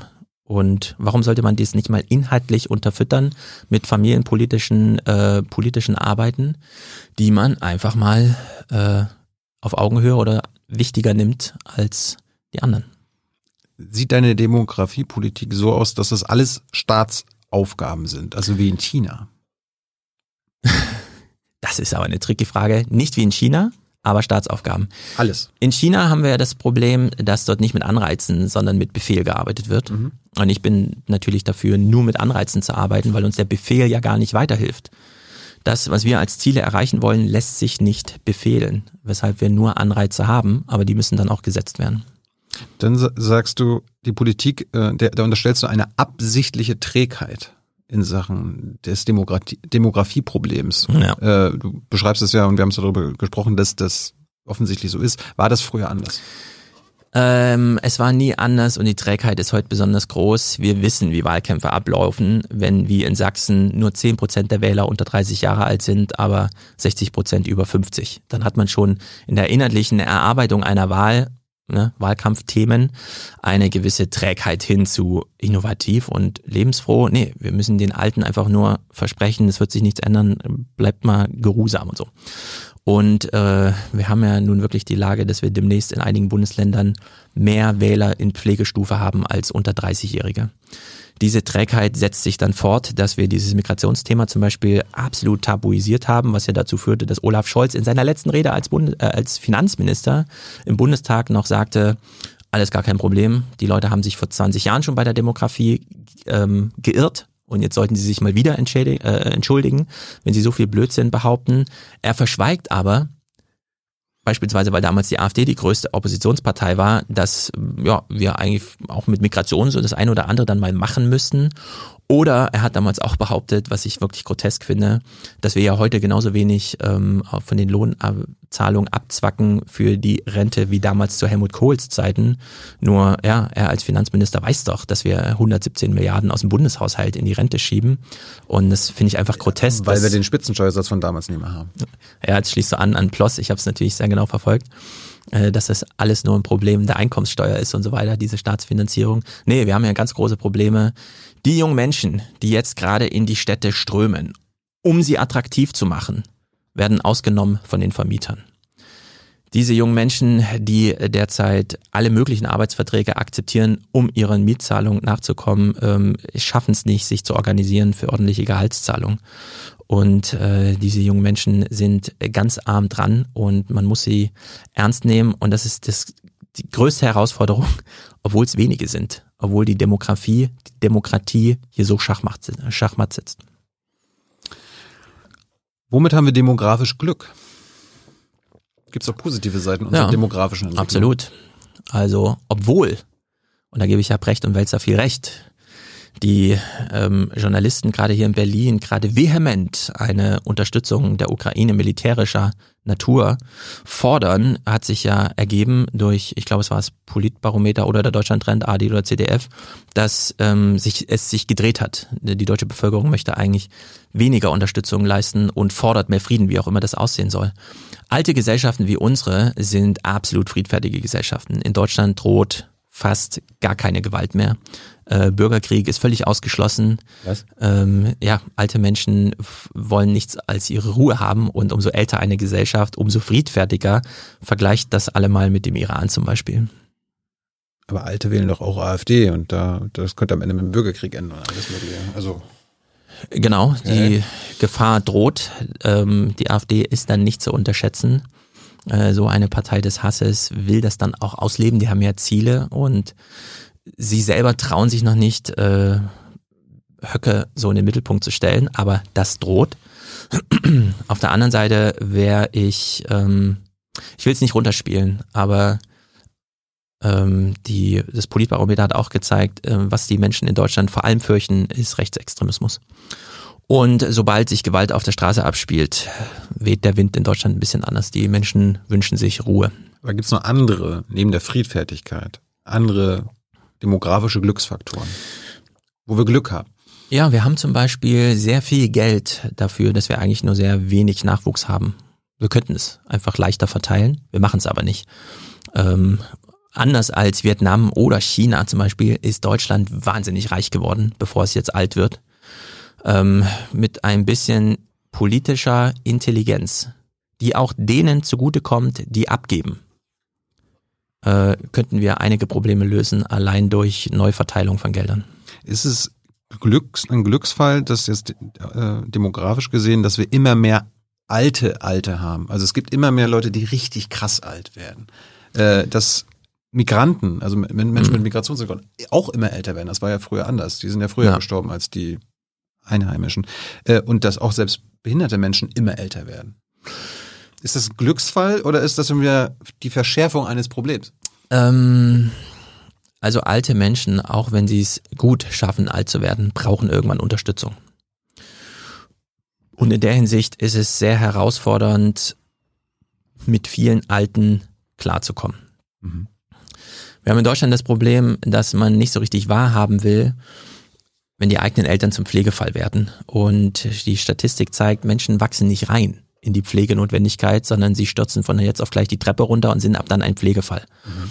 Und das überfordert sehr viele Familien. 80 Prozent der Pflege findet im privaten Rahmen statt. Das heißt, wenn ein Ehepaar, das gerade so die Kinder aus den Windeln draußen hat, plötzlich feststellt, jetzt brauche ich Windeln für meine Eltern, ähm, wird irgendwer auf seine eigene berufliche Entwicklung entweder verzichten oder sehr einschneidend äh, da reagieren müssen. Äh, das ist ein echtes Problem in Deutschland. In der Hinsicht, ja, Menschen werden immer älter und es ist ja auch schön, lang zu leben. Wir wünschen, wir hängen ja alle am Leben. Wir wünschen uns das. Aber die Versöhnung mit dem Alter, vor allem mit dem eigenen Alter in der Familie, mm, erfordert noch einiges, denn wenn man sich im Individualfall anschaut, wie es aussieht, wenn Schwiegertöchter ihre Schwiegerväter pflegen, ist das keine schöne Situation in Deutschland. Also da wird sehr viel ausgeblendet, sehr viel tabuisiert, da gibt es sehr viel Gewalt und einen Demenzkranken zu Hause zu haben, ist wirklich kein Vergnügen. Man kann es, ähm, ja, es ist schlimm. Da betonst du ja in deinem Buch, dass die, der Konflikt, den du beschreibst, nicht zwischen Alten in Deutschland und den Jungen ist, sondern äh, beim Thema Klima zum Beispiel, dass die Konfliktlinien zwischen den Opfern und Profiteuren des, der Klimazerstörung äh, verlaufen. Kann man das wirklich so klar sagen? Also beim Klima werden alle Opfer sein. Soweit ist man ja in der Diskussion angekommen. Aber können manche nicht Opfer und Profiteure sein? Ja. Äh, also viele also, Deutsche von früher. Genau, alle werden Opfer, aber das Leid wird unterschiedlich verteilt. Mhm. In der Hinsicht ist es ganz wichtig. Äh, beim Klima hat es ja Luisa Neubauer irgendwie geschafft. Ich weiß noch, wir hatten sie mal im Aufwachen-Podcast, wo ich ihr empfohlen hatte, macht auch einen Generationenkonflikt draus. Und sie hat es nicht gemacht. Und heute denke ich, klug. Das war wirklich sehr klug. Und die Herausforderung ist jetzt, den Generationenkonflikt, obwohl der noch viel näher ist, zu vermeiden. Also die Demografie als Konfliktthema zu politisieren, ohne einen Generationenkonflikt draus zu machen. Das ist eine ganz große Herausforderung, denn am Ende werden alle Generationen darunter leiden, wenn wir es nicht geregelt kriegen. Einfach den Jungen jetzt zu sagen, übernehmt mal den Laden, so wie wir den damals übernommen hatten, wird nicht klappen. Das sind zu wenige und die werden zu viele Leute versorgen müssen. Und dann sollten wir lieber jetzt gemeinsam das Problem uns bewusst machen und dann auch die politischen Einflugschneisen identifizieren und dann Programme entwickeln, als es irgendwie drauf ankommen zu lassen, weil es einfach abzuwarten ist kein guter Weg. Ich hatte so ein bisschen, du, du schreibst ja auch, dass es immer mehr Hitzetote gibt, äh, gerade bei den Alten. Gerade bei den Alten, ne? Aber diese Alten, diese unsere Vorgängergeneration sind ja dann auch Profiteure unserer Wirtschaftspolitik gewesen, die den Klimawandel hervorrufen und die jetzt zu, mehr Hitzetoten führen. Ich, Warum? Also die Opfer sind die früheren Profiteure. Ja, ich greife es auf. Ähm, Du sagst es zu Recht, aber es ist genau das, was wir vermeiden müssen. Wenn wir den Älteren jetzt vorwerfen, aber ihr habt doch davon profitiert, ähm, ihr habt doch jetzt 40 Jahre ein tolles Berufsleben lückenlos gehabt, ihr habt immer einen Arbeitgeber gefunden, mhm. ihr habt mhm. euer Eigenheim mit 30 äh, gehabt und mit 40 fertig ausgezahlt und so, ähm, dann müssen wir Jüngeren sagen, das hätten wir auch gemacht. Und jetzt müssen wir trotzdem über unseren Schatten springen und sagen, wir machen es gemeinsam. Und das beginnt beim, wir rücken wieder ein bisschen zusammen. Äh, auch in den Innenstädten. Wir begegnen uns wieder mehr. Äh, in Frankreich ist völlig normal, ein Altenheim äh, und ein Kinder, eine Kindertagesstätte zusammenzubauen und dann kommen morgens und abends auch noch die Eltern vorbei und dann gibt's da Programm und so weiter. Und in Deutschland ist das alles so separiert, dass es wirklich droht, allein aufgrund von Nichtbegegnung äh, konfliktiös zu werden. Dann würde mich interessieren, diese ganzen Krisen, die wir jetzt erleben, also kommt ja vieles zusammen, die Energiekrise, ja. Inflation, Klimakrise. verschärfen die noch das demografische Problem, das wir haben? Oder könnte das sogar ein bisschen abgemildert werden oder so? Also die Klimakrise macht das Alter nicht angenehm als Lebensphase. Äh, in Innenstädten wie Frankfurt, ich habe es ja beschrieben, also es sind wirklich 60 Grad einfach im Sommer, wenn es hart auf hart kommt. Wie will man da mit 75 leben und zufrieden leben? Das geht ja gar nicht. Aber jetzt redest du ja über die Menschen. Ich, ich wollte jetzt das Demografieproblem an sich mhm. mit diesen Krisen zusammenbringen.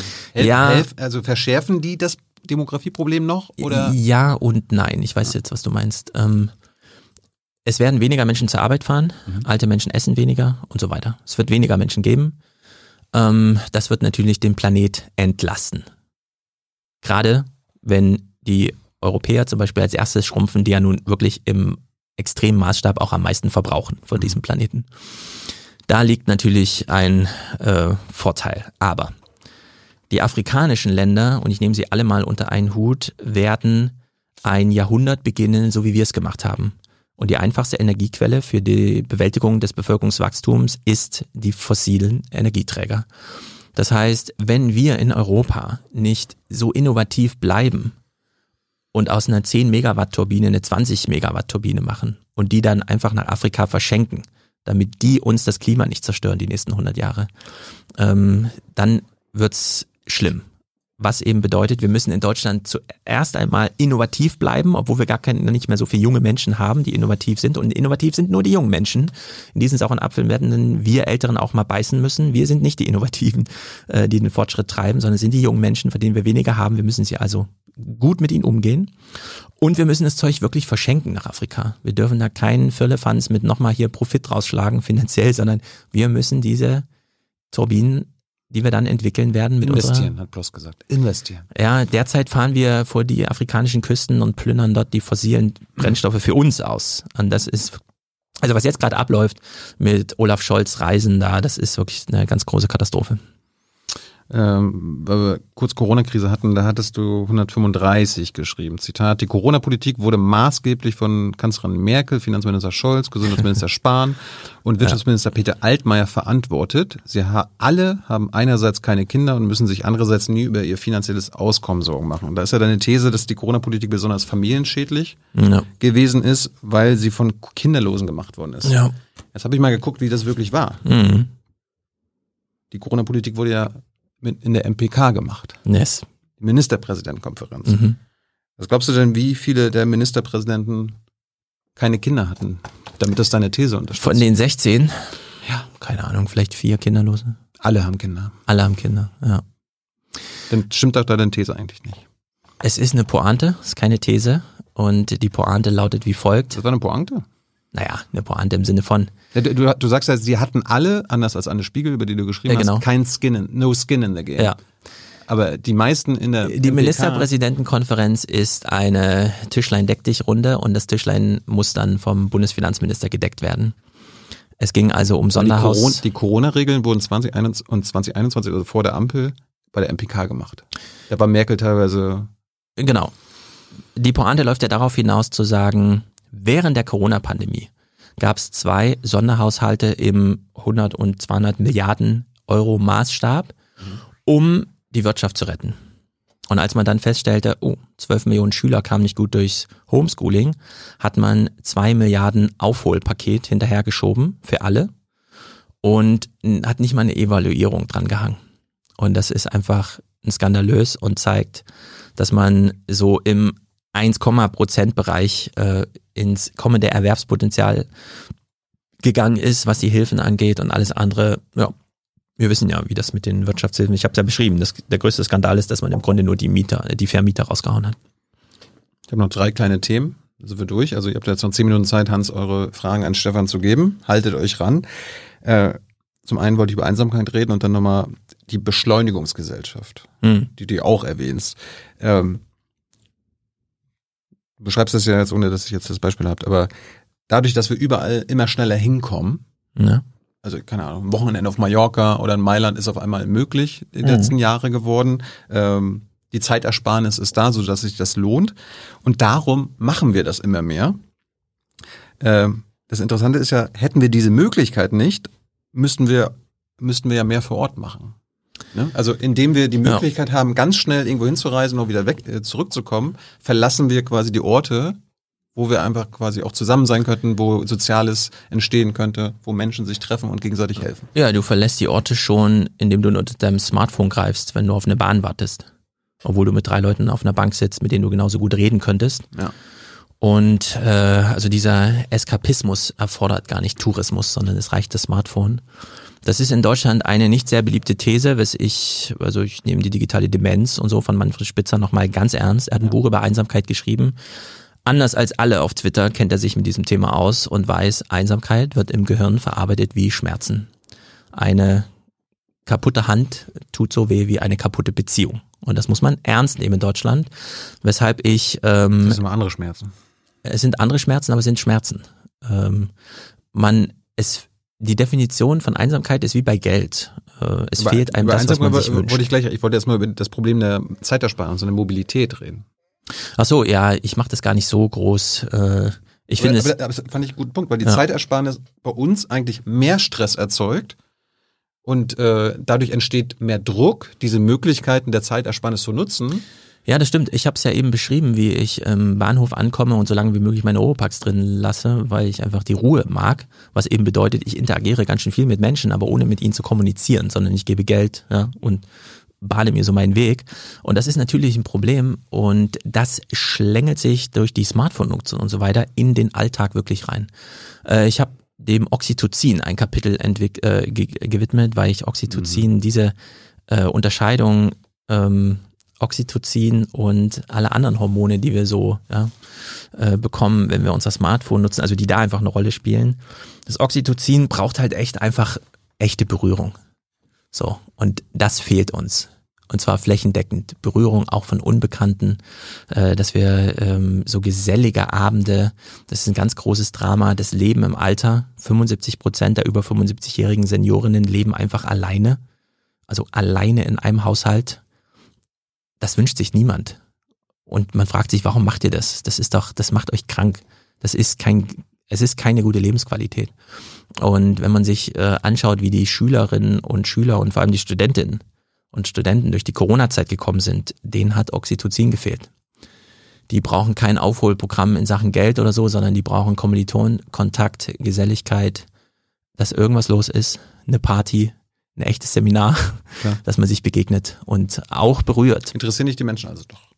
Die Menschen interessieren mich wahnsinnig, gerade weil ich die Gesellschaftstheorie so auf die Spitzen treiben kann, merke ich ja, was sie kann und wo sie Defizite hat beim Beschreiben.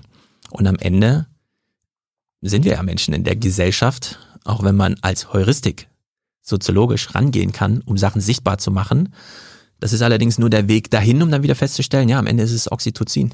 Wir sollten über das Oxytocin so reden, wie wir über Geld reden. Und wenn uns das fehlt, müssen wir das zu einer politischen Aufgabe machen. Das ist meine Drogenpolitik. Oxytocin kann man auch verabreichen, das Aha. stimmt, aber es wäre niemals eine Droge. Ich habe es kurz als Rauschmittel bezeichnet, ja. weil äh, Aristoteles oder wer auch immer damals schon beeindruckt war, dass man auf der einen Seite Schläge können einen töten, aber ohne Berührung kommt man auch nicht durch. Ja, es gibt ja diese Studien, Kinder aufwachsen zu lassen, ohne sie zu berühren. Also diese ganzen schlimmen Studien, wie es damals noch ohne Ethikbeistand äh, gemacht wurden. Und irgendwo dazwischen muss man einen Weg finden, äh, wieder zusammenzukommen. Mhm. Ganz wichtig. Kurz mal zu dem Stressaspekt zurück. Ich meine, du, du beschreibst jetzt zu Recht diese ganzen äh, Auswirkungen der Corona-Politik auf mhm. Familien mhm. und so weiter und so fort. Gleichzeitig gibt es ja auch viele Menschen, weiß nicht, ob du die kennst, die, diese Lockdown-Phase, nenne ich sie mal, also diese Reisebeschränkungen, ja. also die Mobilitätseinschränkungen bei Corona auch als wohltuend erfahren haben, weil sie dort Entspannung erleben konnten. Weißt du, sie mussten nicht mehr von A nach B fahren, also mussten nicht mehr ja. äh, hin und her fahren, sondern also, entspannt leben. Für funktionierende Familien war ja die Corona-Zeit auch toll. Äh, plötzlich waren alle zu Hause und auch die Freunde waren zu Hause. Ja. Das heißt, man hat irgendwo angerufen, hast du Lust und dann hat man sich gedacht, ja klar, ich bin ja zu Hause, komm rüber. Ja. Also für Nachbarschaften und so ist es ja toll. Nur man braucht dann eben Nachbarschaften. Ich habe ja schlimme Zahlen aus Hamburg aufgeschrieben. 38 Prozent der Leute fragt man, welchem Nachbar kannst du deinen Schlüssel anvertrauen? Und die sagen, ich habe hier keinen Nachbar, dem ich den Schlüssel anvertrauen kann. Und das ist diese Dramatik, die dann dazu führt, wenn ähm, per Verordnung plötzlich äh, Kontaktbeschränkung ist und dann weiß man so gar nicht, wo geht man eigentlich hin und hängt alleine, gerade Studenten, ja, kommen so in die neue Stadt, wollen loslegen, plötzlich heißt es, nee, bleib mal zu Hause an deinem Computer sitzen. Man kennt aber niemanden in der Stadt. Und dann ist man ein halbes Jahr für sich alleine. Also das wurde alles nicht beobachtet damals und es ist ein ganz, ganz, ganz schlimmes Drama gewesen. Zum Schluss Thema Einsamkeit. Mhm. Warum interessiert dich das so? Was hat das mit Demografie zu tun? Einsamkeit interessiert mich so sehr in diesem Buch wie im letzten Redaktionsschluss Fremdsein. Denn wir leben ja in einer Gesellschaft mit sehr vielen anderen Menschen, die wir nicht kennen, angefangen bei Nachbarn. Und trotzdem müssen wir mit ihnen gemeinsam über Politik entscheiden. Mit allen Dramen, die dazu führen, dass wir Wahlkämpfer haben, wie sie sind. Und diese Art von, wir sind ganz schön viele, aber wir bleiben uns erzwungenermaßen fremd. Also wir haben 100 Menschen oder so, die man irgendwie namentlich kennt und aufzählt, aber in Berlin leben drei Millionen. Wir sind also hier unter Fremden und müssen es irgendwie regeln. Und in diesem Rahmen zu sagen, okay, ein Buch über Journalismus, aber es geht um Fremdheit, weil der Journalismus die Fremden miteinander ins Gespräch bringen soll, äh, spielt die Demografie und die Einsamkeit eine Rolle. Wir müssen einen Weg finden, die demografische Katastrophe zu bewältigen, ohne dass wir die ganze Zeit nur Nothilfeprogramme und so weiter schnüren. Wir können es also nicht alleine über Geld lösen. Schon allein, weil Geld auch so ein bisschen als Medium fast ausfällt. Ich habe es ja beim Wohnungsmarkt beschrieben, aber auch du kannst demnächst unendlich viel Geld haben, du kriegst aber in Frankfurt kein Restaurant mehr, weil es einfach die Dienstleistungskräfte nicht gibt, um dir für Geld das zu kaufen. Also ist die eigentliche Herausforderung, Geselligkeit zu organisieren. Und Einsamkeit ist in sehr vielen Ländern wie in England zum Beispiel schon wirklich bundespolitisches Thema. Es gibt in England ein Einsamkeitsministerium, das sich nur darum kümmert, alte Menschen nicht in Einsamkeit leben zu lassen. Theresa May hat es damals eingeführt mit der Beobachtung, 200.000 Rentner und Rentnerinnen leben in England und führen nur ein Gespräch im Monat, weil sie mal in der Apotheke sind oder so und der Apotheker irgendwas fragt und dann kommen sie so ins Plaudern. Und solche dramatischen Zahlen haben wir in Deutschland auch. Einsamkeit ist die große Herausforderung. Ohne Einsamkeit würden ganz viele andere Bedürfnisse, für die wir dann Geld brauchen, gar nicht entstehen. Rentnerinnen und Rentner leiden in Deutschland darunter, dass sie auf irgendwie 60, 70 Prozent ihres vorherigen Erwerbsniveaus äh, runtergestürzt werden und dass sie aus ihrem Kollegenkreis rausfallen. Sie haben plötzlich ganz wenig Geld und keine Leute mehr. Also muss man ihnen Geld geben. Was würden sie mit Geld machen? Sich Geselligkeit organisieren. Also können wir ihnen auch direkt Geselligkeit organisieren. Es gibt ganz viele Ideen, wie man das machen kann. Derzeit sagen wir den Rentnerinnen und Rentnern, wenn du gesellig werden willst, verabrede dich mit äh, deinen Freundinnen und Freunden in der Backst also ja, gehst du in die Bäckerei, da gibt's drei Tische und dann sitzt man da so, das kostet aber alles Geld. Man muss den Kuchen kaufen und den Kaffee, warum sagt man nicht einfach, das ist eine Community-Backstube und heute hat Erna Dienst, die bringt ihr eigenes Rezept mit und alle sind eingeladen zum Selbstkostenpreis dafür 20 Cent ein Kuchenstück zu essen. Zack, wäre der Laden voll. Und ja, auch wieder so ein Thema, wo man die Marktwirtschaft zurückdrängt und das Genossenschaftliche, die Backstube gehört allen und man verteilt nur die Backdienste äh, neu organisieren können. Und zack, hat man ganz schön viele Probleme gelöst. Das wäre ja meine Frage jetzt. Ähm, wir sind ja immer noch einer der reichsten Länder der Mhm. Welt. Macht uns dieser im Vergleich zu anderen krasse Wohlstand einsam? Gibt es da eine Korrelation? Ja, den gibt's. Also was sich Menschen als allererstes kaufen, ist Einsamkeit. Wir sehen das bei Mark Zuckerberg. Gründet ein soziales Netzwerk, wird der superreichste Millennial aller Zeiten. Und was macht er? Er kauft um sein stumpfe äh, Grundstück noch die vier anderen Grundstücke weg, damit bloß kein Nachbar über seinen Zaun schaut. Dann werden Menschen, die sich die Einsamkeit wacker erkauft haben, nämlich vor allem ihr Eigenheim, indem sie einfach mit ihrer Familie alleine leben, die Nachbarn sollen mal bloß hinterm Zaun bleiben, werden alt und stellen fest, hm, ich habe mich irgendwie falsch entschieden, ich will zurück in die Geselligkeit. Und jetzt blüht so ein bisschen dieses, eigentlich will ich doch anders leben im Alter. Und aber sie können nicht umziehen. Wo sollen sie ihn hinziehen? In ja, die Städte sind ja zu und dicht. Man ist ja froh über sein, ich habe damals ein billiges Haus gekauft oder mein Mietvertrag ist 30 Jahre alt, weil wenn man den neu unterschreibt, ist er gleich dreimal so teuer. Also sind sie zur Einsamkeit verdonnert, in die sie sich damals fröhlich mit dem ersten Gehalt eingekauft haben. Das fällt uns jetzt allen auf die Füße. Also Einsamkeit ist ähm, ja die größte Herausforderung. Ich habe mal überlegt, ich meine, wir haben ja beide unsere DDR-Vergangenheit. Ich glaube, die DDR galt damals als eines der, also wo Einsamkeit, das gab's kaum. Jeder kannte, Ja. jeder kannte jeden. Ähm, und wenn du dich ja mit den Ursachen beschäftigst, das war ja eine Gesellschaft, die gewohnt ist, Not zu leiden und äh, materiellen Mangel Ja, genau. zu haben. Und das führte dann zu mehr Solidarität und mehr Hilfsbereitschaft. Irgendwie, es gibt ja so die allgemeinen Lehrbücher, die sagen dann, der allgegenwärtige Mangel schuf soziale Hm. Nähe. Bei uns ist es ja andersrum. Bei uns herrscht wenig materielle Not Ja. und äh, wenig Mangel. Ist das dann der Grund, warum soziale Not und sozialer Mangel zunimmt? Absolut. Es die schlimmste Also Sprach brauchen wir einfach mater mehr materielle Naja, Not und Mangel. Die schlimmste Sprachverirrung ist ja von sozial Schwachen zu sprechen, weil genau das ist es ja nicht. Wer kein Geld hat, braucht ja Freunde. Wer sich einen Babysitter nicht leisten kann, braucht Freunde, Ja. die diese Dienste übernehmen. Wer sich keine Bohrmaschine kaufen kann, braucht Nachbarn, bei denen man sich eine Bohrmaschine auslädt. Also all dieses, was du vorhin schon beschrieben hast, mit Geld erkaufen wir uns keinen Kontakt zur Umwelt, in der wir leben. Weil wir dann nämlich alles über Geld lösen können. Ja, wir steigen ja heute ins Taxi, indem wir der App schon gesagt haben, wo wir hinwollen. Wir werden gar nicht mehr gefragt, wo wollen wir eigentlich hinfahren, sondern wir steigen einfach rein, dann steigen wir halt wieder aus, sagen Hallo und Ciao. Und das ist ja ganz anders, wenn man kein Geld hat. Denn dann braucht man soziale Stärke. Aber ist das nicht ein Dilemma? Also Ja. äh, in der DDR gab es Not und Mangel, materiell Mhm. gesehen. Dafür hatten wir aber genau das, was du äh, einforderst, mit Solidarität, Hilfsbereitschaft, Ja. keine Einsamkeit. Jetzt haben wir Einsamkeit, weil es uns so gut geht. Ja, diese, Die Antwort kann ja nicht sein, uns muss es weniger gut gehen, damit wir wieder solidarischer und weniger einsam sind. Ja. Vielleicht sollten wir beides schaffen. genau, die Ostalgie unserer Landsleute, also gerade unsere Elterngeneration, hat ganz viel mit diesem Phänomen zu tun, dass man sich an früher erinnert, die, den materiellen Notstand ausklammert, aber sich an die Gemeinschaftkeit erinnert. Und heute stellt man irgendwie fest, wenn man durch die ostdeutschen Dörfer fährt, die letzte Dorfschenke hat auch zugemacht und man kann mit niemandem darüber reden, wem der Acker vorm Tor des Dorfes gehört, weil niemand weiß, wer der bayerische Landeigentümer ist, der den Acker da noch bepflügt. Und äh, diese Entrückung, ja, diese Entfremdung aus seinem eigenen situativen Lebenszusammenhang ist dieses große Problem. Ja. Dann habe ich mir gedacht, ich habe mit meinen Eltern die Tage gesprochen, habe erzählt, dass du kommst. und die haben mich auf was gebracht, was ich selber nicht kannte. Mhm. Das ist die Frage, du warst ein bisschen älter. Kennst du noch die Timur-Helfer? Nee, Timor? Timur. T-I-M-U-R. Das war basiert auf einem Buch von Arkadi Gaidar. Viele werden es Mhm. jetzt, die uns zugucken wissen. Da hat der Staat verordnet, also quasi äh, die jungen Leute, äh, die Jung- und Thälmann-Pioniere, Ah, äh, dazu aufgerufen, alte Leute in ihrer Freizeit zu unterstützen. Äh, die sind dann, die haben sind ausgeschaltet, Ja. die haben Gruppen gebildet in ihren jeweiligen äh, vor Ort in der Straße oder so weiter und haben den Leuten beim Einkauf geholfen, beim Kohleschleppen, beim Putzen und haben sich um die alten Leute gekümmert. Und der MDR hat mal vor zwei Jahren einen Beitrag dazu gemacht. Ähm, ob das nicht ein Vorbild für heute sein kann, Ja. wo der Staat solche, ne, du, soziales, Also- wir haben ja immer so soziales Ja. Jahr und so weiter und so fort. Es sind ja ganz viele Paradoxien, über die wir heute schon sprachen und man kann sie immer alle auf so eine tolle Pointe trimmen, wie zum Beispiel... Keine Pointe. Naja, pass auf. Ja. War es nicht schön, als Corona losging und an den Laternen überall diese Nachbarschaftshilfe ausgeschrieben wurde?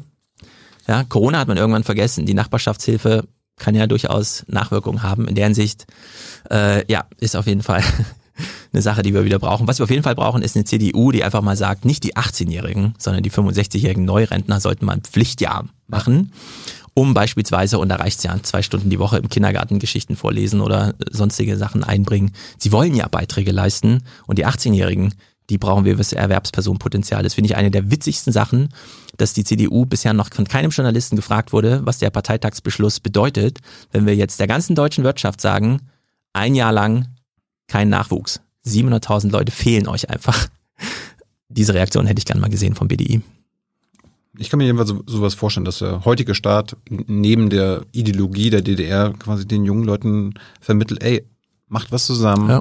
Die Timos haben damals Hilfsbereitschaft, Selbstlosigkeit, Nächstenliebe und Respekt vor Genau. dem Alter verkörpern sollen. Ja, Und das, das war dann quasi, die, die waren die angesehensten Jugendlichen in der Straße. ja.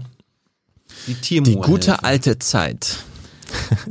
So, und dann zum Schluss nochmal Einsamkeit, weil du hast ja das Einsamkeitsministerium in Großbritannien Ja. angesprochen. Das ist ja, es gibt ja kein Einsamkeitsministerium, es gibt so eine Art, so wie bei uns das BMI, Ministerium für Inneres, äh, Ja. Sport und Heimat heißt, so, Ja. sowas gibt's dann halt auch äh, angeschlossen an ein größeres Ja, aber da hängen schon ein paar politische Programme dran. Das ist alles nicht so schlecht. Ähm, du forderst ja quasi, wir hatten ja vorhin gesagt, die Demografiepolitik und diese Einsamkeit, das sind ja Mhm. Staatsaufgaben. Mhm.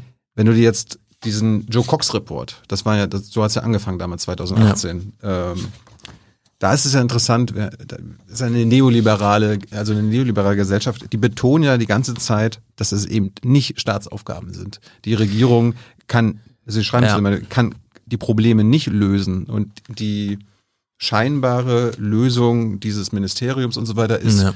wir geben Geld, Das bekommt die Zivilgesellschaft und die soll sich kümmern. Ja, es ist wieder eine dieser historischen Fehlspezifikationen, dass wir 2022 immer noch behaupten, das Kind wird besonders gut und erfolgreich dann erzogen, wenn es ganz viel Mutterliebe bekommt. Ja? Also wenn wir die Mutter verpflichten, es zu ihrer Aufgabe zu machen, das Kind gut durchzubringen.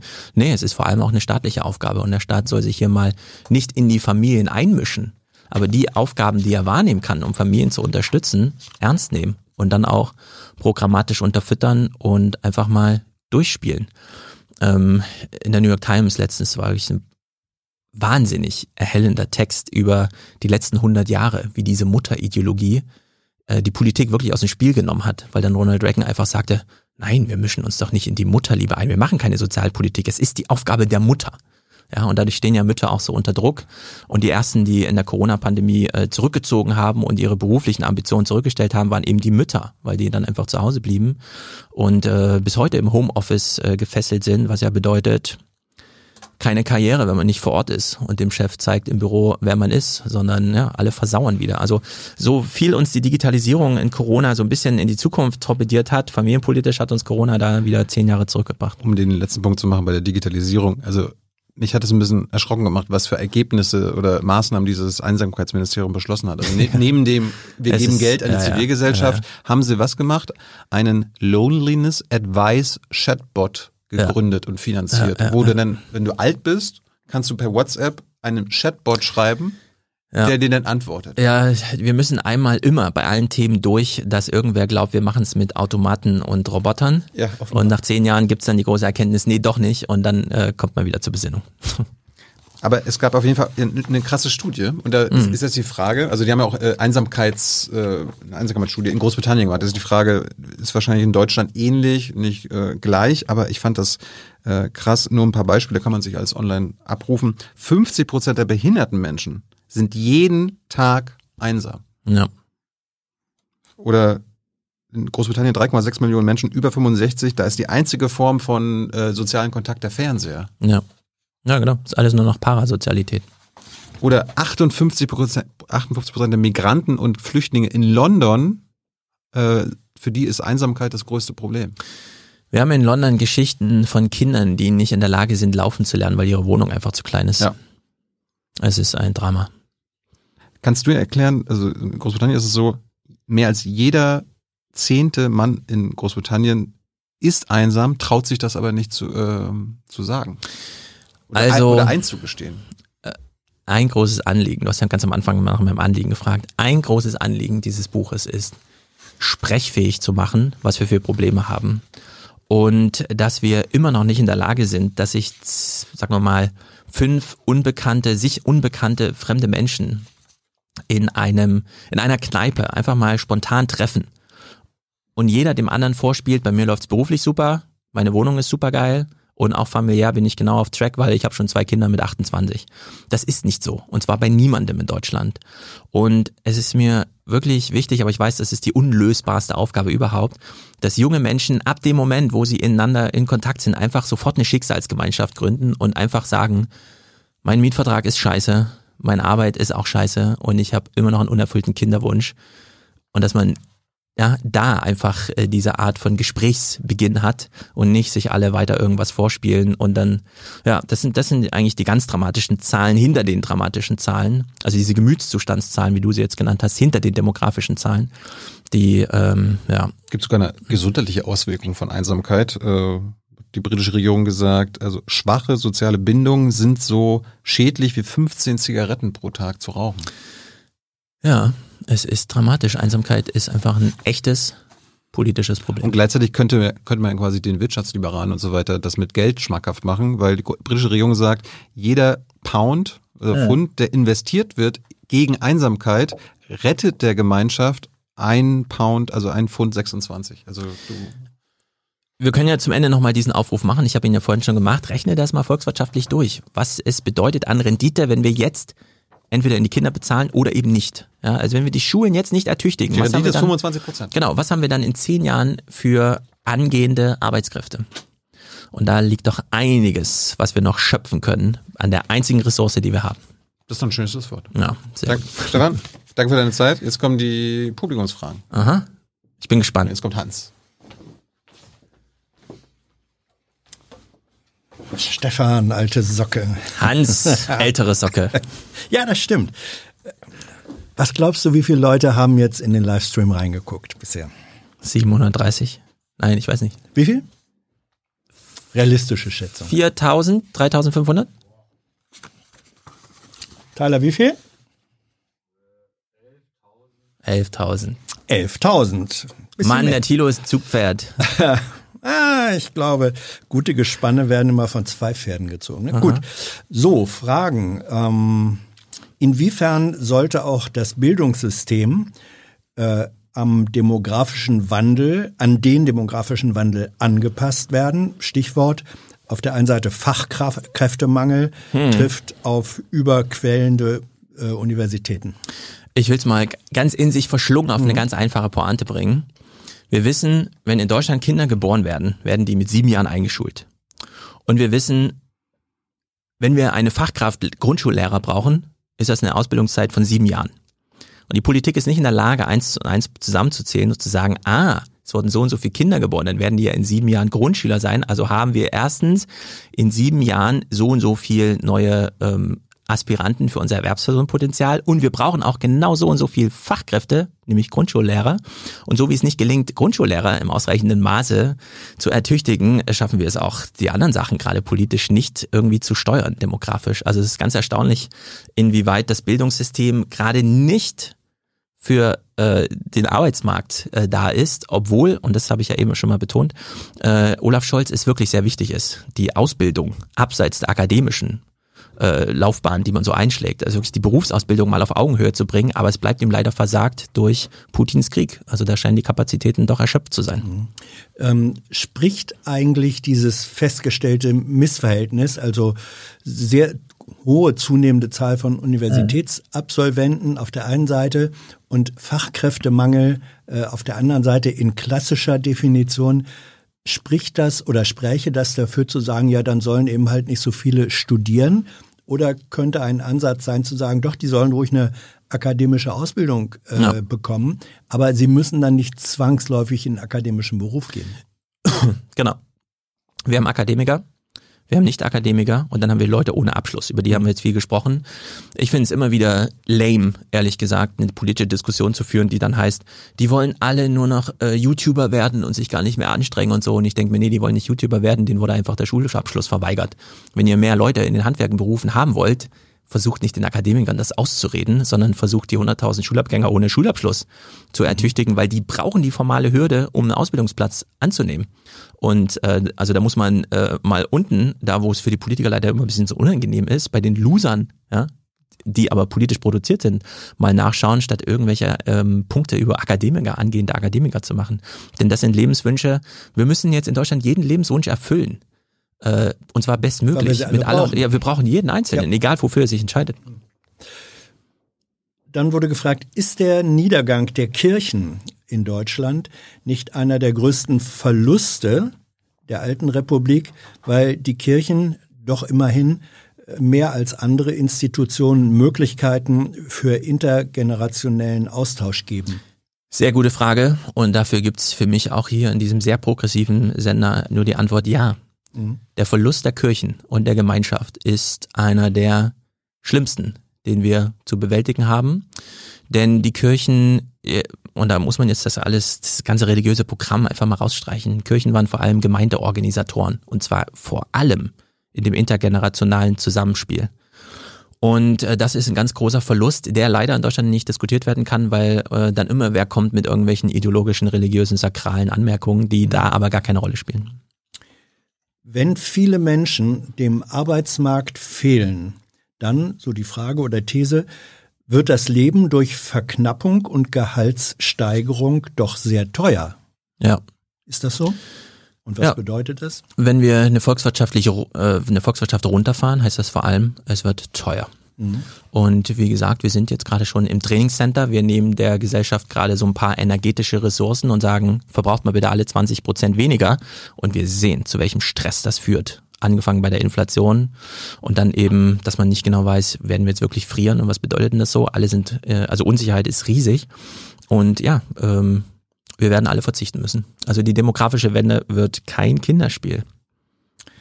Was bedeutet Schulabschluss eigentlich für die spätere Arbeit? Das Ding mit dem Schulabschluss ist, wir sind in Deutschland immer noch fokussiert auf irgendwelche Noten und so weiter. Mhm. Der Schulabschluss ist aber eine ganz wichtige formale Hürde. Ohne Schulabschluss steht einem der Arbeitsmarkt nicht zur Verfügung.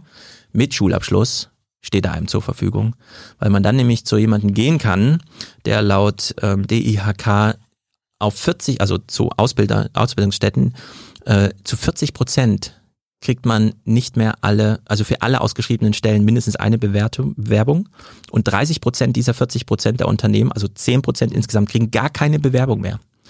Und äh, wir werden diesen Moment haben, wo jeder angenommen wird, Hauptsache er hat einen Schulabschluss. Er muss einmal gezeigt haben, dass das mit dem Lernen irgendwie klappte. Welche Note? Egal. Schulabschluss heißt dann wirklich einfach nur, ah, du bist in der Lage, zu was? kann man dann mit seinem Arbeitgeber klären. Wir haben ja heute schon die Situation, äh, dass ähm, die großen Konzerne ihre eigenen Ausbildungsbetriebe haben und sagen, kommt erstmal her, wir gucken uns euch an, wir bilden euch ja auch zwei Jahre lang aus. Diese Kosten sind uns nicht mehr zu hoch. Wir fordern nicht, dass ihr fertig aus der Berufsschule kommt, sondern wir investieren jetzt wirklich in Nachwuchs. Ja, braucht es denn dann tatsächlich noch diesen formalen Schulabschluss als Zugangsvoraussetzung? ja, und er wird auch immer wichtiger, weil ähm, wir auch wir können ja nicht ewig auf Berufserfahrung setzen, dass einfach Betriebe sagen, ja, du kannst gerne hier arbeiten, aber bitte hab zehn Praktika. Mhm. Weil die dann einfach sagen, nee, ich habe nicht zehn Praktika. Und ehrlich gesagt, ich bin auch der Einzige, der sich hier bewirbt. Wartest du echt auf jemanden, der zehn Praktika hat? Nee, nee, dieser formale Schulabschluss ist ein bisschen, ich weiß, die Diskussion geht immer so anders. Man braucht so Praktika, Berufserfahrung und so weiter. Es wird immer viel Wert drauf gelegt. Nee, es ist dieser Schulabschluss. Na, ich, ich glaube, die Frage äh, äh, geht in die Richtung, mhm. dass man sagen kann, Herr du meine Güte, wenn denn dann jemand, lass uns mal sagen, neun Jahre Schule besucht hat mhm. und hat jetzt aus welchen Gründen nicht den Abschluss als formales Dokument, warum sollte der nicht äh, eine Ausbildung annehmen können? Es kommt auf das Ausmaß der Not an, der herrscht mhm. im Nachwuchs. Ich kann mir das noch nicht so ganz vorstellen, dass Unternehmen dann sagen, es ist uns eigentlich im Grunde ganz egal, sondern dieser eine, diese eine formale Hürde, die so ein bisschen mitbringt, okay, du weißt, was ein sozialer Zusammenhang ist, was eine gestellte Aufgabe ist und so weiter. Mhm. Hab das bitte einmal absolviert und dann, ja. Was hältst du vom Rechtsanspruch auf Ganztag äh, in Grundschule, der ab 2026 umgesetzt werden soll? Das Recht auf Schule, was durch Corona jetzt kam, nachdem die Schulen nämlich ja. versagt haben und die Schüler sagten, liebe Eltern, äh, klagt mir mal bitte ein Recht auf Schule ein. Und dann hieß es, habt ihr. Mhm. Ist ein ganz wichtiges, weil man jetzt wirklich Ansprüche nicht an die Schule, sondern an den Staat stellen kann. Und es besteht die Möglichkeit, dass Lehrerschaft und Elternschaft sich endlich verbündet und sie gemeinsam dieses Recht auf Schule gegen den Staat, also die Stadtschulämter und so weiter, mit echten Budgetfragen unterfüttert, einklagen, fordern. Bis, letzt, bis jetzt ist nämlich so, dass die ganzen Ärgernisse, die man hat, bei den Eltern in der Schule landen und nicht weitergetragen werden, wo die Budgetentscheidungen getroffen werden, sondern die Lehrer sind die ganze Zeit dabei, den Eltern zu erklären, wie die Schule funktioniert und warum sie in diesem jeden Punkt nicht funktioniert. Und da finde ich äh, dieses Recht auf Schule eins der wichtigsten Urteile, die ja. sich demografisch da. Die Frage allerdings bezog sich ja explizit auf das Recht auf Ganztagsschule. Du hast in ja. deinem Buch äh, an einigen Stellen dich relativ kritisch dazu geäußert, dass Ganztagsschule eben in anderen Bereichen äh, Zeit für notwendige soziale Aktivitäten, Vereine und so weiter genau. Raubt. Wir brauchen diese große Verbrüderung und ich bin nun sowohl Vater von drei Schulkindern mhm. als auch Vereinsvorstand von schwimmausbildenden Vereinen und so weiter. Wir brauchen diese große Verklammerung von vormittags ist Schule und nachmittags sind Vereine da Bisher ist das ein Konkurrenzverhältnis, weil die Schule breitet sich immer weiter aus und die Vereine äh, wissen dann gar nicht mehr, also ja, können wir jetzt wirklich eine Schwimmausbildung 18 Uhr machen? Ist das nicht zu spät für die Kinder? Das ist echt das Problem. Wie wäre es, wenn wir das verkoppeln mit dieser Nachmittagsbetreuung, die ja immer häufiger in den Schulen stattfindet? Und die Stadtschulämter machen ja viel, gerade in Frankfurt. Ja, die Stadt wächst ja unglaublich, jetzt durch Corona nicht, aber es sind ja seit ich da lebe, äh, in elf Jahren sind es irgendwie von 55 auf 70 Grundschulen gewachsen und die Nachmittagsbetreuung wurde auch noch ausgebaut. Ich verstehe nicht, warum man die Vereine da nicht einfach mit reinnimmt. Warum man nicht den Vereinen die Budgets gibt, ertüchtigt und sagt, dann übernehmt ihr doch, seid ihr doch Träger der Nachmittagsbetreuung und dann könnt ihr euer Programm anbieten und so weiter. Äh, das verstehe ich nicht. Das ist irgendwie ganz komisch, dass die Schule sich so ausbreitet, immer eine Stunde mehr noch in den Nachmittag hinein und diese Vereine, die ja dann wirklich immer nur für eine Stunde so diese Kinder mhm. haben wollen, ja, eine Stunde Training, so dass da keine Ver Verklammerung stattfindet, ist mir ein ganz großes Rätsel, warum das also, so. Äh, ein Argument für die für den Ganztagsschulbetrieb ist ja, dass äh, festgestellt wird, gerade auch von Seiten der Schulen, dass ähm, ich nenne es jetzt mal Defizite in der Sozialisation in Familien und anderswo so stark wachsen, dass ja. Schule einfach diesen geschützten Lern- und Erfahrungsraum braucht, um dagegenhalten zu können. So, das wäre das Argument für die Ganztagsschule. Ist dein Argument jetzt, äh, dass du sagst, mindestens einen Teil davon müssten eigentlich auch Vereine und andere Organisationen leisten können? Also dieses Sozialisierungsargument teile ich erstmal. Ähm, das Problem, was wir haben, ist, dass die Schulen den politischen Auftrag haben, Ganztagsschule zu werden. Dann gibt's erweiterte Schulbetreuung und so weiter und man sucht händeringend einen Träger. Die Schule selbst darf es nicht sein. Die Elternschaften, die dann zum Beispiel, ich habe das Konstrukt über den Förderverein ja. beschrieben, wer will diese Verantwortung? Plötzlich ist man Arbeitgeber für acht Leute und so. Ja, das ist ja auch alles Quatsch, das den Eltern aufzuerlegen die sich dann so freiwillig in so einem Förderverein irgendwie treffen müssen und diese Verantwortung tragen.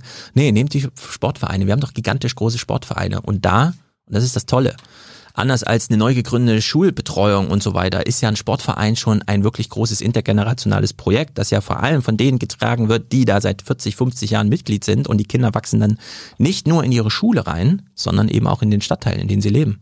Und dadurch ist diese Verkappelung, äh, Verkopplung von Grundschule und Sportvereine, also diese Stadtteil Sport und weitere Vereine, äh, so wichtig. Und dann, ja, bin ich total dafür in, in diesem Konzept, ja, so Ganztagsmodelle, weil das ist ja das Wichtigste für die Eltern, dass sie in der Schule, also dass sie wissen, was macht mein Kind eigentlich gerade, von wem es betreut, wen kann ich anrufen, wenn was ist. Dann möchte jemand wissen zu deiner Buchproduktion. Welches Kapitel hat am meisten Zeit verschlungen und warum? Das Familienkapitel am Ende, weil ich lange überlegt habe, was schreibe ich? Nochmal einen internationalen Vergleich mit Japan oder so. Und in diesem Moment ist Anne Spiegel zurückgetreten. Und diese Pressekonferenz, die sie gab, wo sie sich für ihren Urlaub entschuldigt hat, es tat mir in meinem Herzen weh, sie so zu sehen, weil ich. Also jeder, der das gesehen hat, ja. ich habe es auch gesehen, hat mitgelitten. Im, also das ja. war Mitleid im Sinne des Wortes Mitleid. Genau, und es war aber so irre, weil dieser Krieg ist ja damals ganz neu, gerade zwei Monate alt gewesen, war für uns auch alle noch. Also wir hatten mhm. einen Krieg, ich würde sagen immer noch so ein bisschen auch wirtschaftlich Weltkrieg. Und dann dieses, diese kleine familiäre Tragödie. Und Theo Koll zum Beispiel, den ich dann im Buch auch deswegen zitiere, sagt dann, ja. genau, sagt dann einfach, ja, beim Irakkrieg ist alles so und so und so und so, also so ganz, ja, ist halt Krieg. Und dann bei diesem Familiending mit Anne Spiegel, ja, das war echt menschlich eine Tragödie. Die haben wir mal wieder vorgeführt bekommen, äh, ja, wie es Familien in der Corona-Zeit so geht. Und ich habe so gedacht, irre, mit welcher Selbstverständlichkeit wir über Kriege reden ist halt ein Krieg. Ja, Putin hat halt das und das gemacht, anders als letzte Woche und so. Und bei so einer kleinen Familientragödie, die vor unseren Augen ablief, hieß es plötzlich, das ist totales Novum. Darüber reden wir ja eigentlich nie. Ja, und ich dachte mir so, wir alle leben in Familien und wir reden niemals über Familien öffentlich und politisch, so dass sich ein Fernsehjournalist erstmal erklären muss, warum er überhaupt über Familie spricht. Und da habe ich mir dann gedacht, nee, jetzt schreibst du ein Kapitel über Familie am Ende, weil es ist das wichtigste Handlungsfeld für die Politik. Da kommen 20 Jahre. Wie wird unsere Gesellschaft aussehen, wenn die Boomer alle mal tot sind? Ja, der Countdown läuft. 2023 gehen sie in Rente. Ja. Dann 21 Jahre zahlen wir Rente. Mhm. Es wird 13 Jahre dauern, bis alle in der Rentenkasse angekommen sind. Und mhm. dann 13 plus 21, können wir ein bisschen ausrechnen. Und danach ist, danach sind wir einer, in einer dekarbonisierten, demografisch ausgeglichenen Gesellschaft angekommen und haben ein Höllenritt hinter uns. Es, also es ist unglaublich eigentlich. Man sagt dann Licht am Ende des Tunnels, ne? Naja. Äh, kann man den Mangel an Arbeitskräften nicht durch Innovation abfangen? Kann man nicht. Die FDP sagt wohl. Ja, klar. Ja. FDP sagt viel. Ja. Aber das ist eine dieser, ich würde nicht mal sagen, es ist ein politischer Fehler oder es ist eine Lüge oder so, sondern es ist einfach ein Missverständnis der Angebote, die die Realität liefert. Also wer soll denn die Innovation und welche Innovation? Nee, wir sind in einer Dienstleistungsgesellschaft, in der wir Menschen brauchen, die etwas tun. Und da kann man noch so sehr über Marx lächeln und irgendwie, das ist ja alles alt und gar nicht aus unserer Zeit, aber äh, dieses Argument zum Mehrwert, der aus mhm. der menschlichen Arbeit kommt, der hat sich nun wirklich mal bestätigt bis heute. Und warum sollte jetzt plötzlich die nächsten 15 Jahre was anderes wahr sein? Also, nee, ausgeschlossen. Es gibt eine Frage, die geht in eine ähnliche Richtung. Ähm, das ist eine These. Durch demografischen Wandel wird es in Zukunft weniger Arbeitskräfte geben. Klar, habt ihr besprochen. Gleichzeitig wird in, in kommenden Jahrzehnten voraussichtlich massiv Arbeit automatisiert. Wie geht das aus? Meine Frage ist, stimmt das so wird tatsächlich noch massiv automatisiert. Es ähnelt ja der Frage von eben, ja, ja. die ich schon vehement abgestritten habe, als die Lösung, wie sie da mit geliefert wurde in der Frage. Und ich will es nochmal empirisch ja. unterfüttern. Fahrt nach Baden-Württemberg, guckt euch an, wie ein Mercedes hergestellt wird. Wenn ihr da noch irgendwo einen Menschen seht, der sich wegautomatisieren ließe, würde ich sagen, okay, dann sagt Bescheid. Ansonsten, die Roboterrevolution in der Industrie ist durch und die Roboterrevolution in den Dienstleistungen wird es so nicht geben. Also das ist einfach, ähm, klar kann man jetzt immer sagen, ja, wenn Not am Mann ist, dann lösen wir drei Klassen auf und dann macht ein Lehrer, der ansonsten vor einer Klasse stünde, drei Klassen Unterricht, also für drei Klassen und die sitzen dann beim Homeschooling vorm Bildschirm. Mhm. Aber das ist keine Lösung. Wir haben festgestellt, die Studien sind da. Diese Art der Automatisierung ist gleichbedeutend mit, man macht gar keinen Unterricht. Mhm. Homeschooling ist gleichwertig mit gar kein Unterricht. Und das, ja, also wir sind doch jetzt durchs Testcenter durchgegangen. Ja, aber wenn man, äh, ich nehme ein praktisches Beispiel, ähm, der, der Wechsel von Verbrennermotoren äh, mhm. und Automobilen auf Elektrofahrzeuge äh, Elektromotoren und Antriebe haben äh, nur einen Bruchteil der Teile und Komponenten wie Verbrennermaschinen. Ähm, deswegen fürchten ja Automobilunternehmen oder Beschäftigte dort, dass es zu einem massiven Arbeitskräfteabbau kommt. Das ja. ist doch ein ähnlicher Effekt wie der durch die Automatisierung.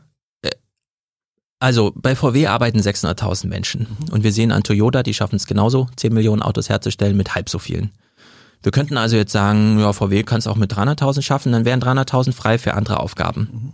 So, das wäre einer der größten Arbeitgeber in Deutschland, der ein unglaubliches Potenzial, nämlich die Hälfte seiner Belegschaft einfach mal frei macht für andere Aufgaben in der Wirtschaft. Wir haben trotzdem ein Defizit von 500.000. Selbst wenn wir die 300.000 ideal typischerweise in eine neue Aufgabe bringen, anschlusslose, äh, also äh, friktionslose ja. Anschlussverwertung, ja.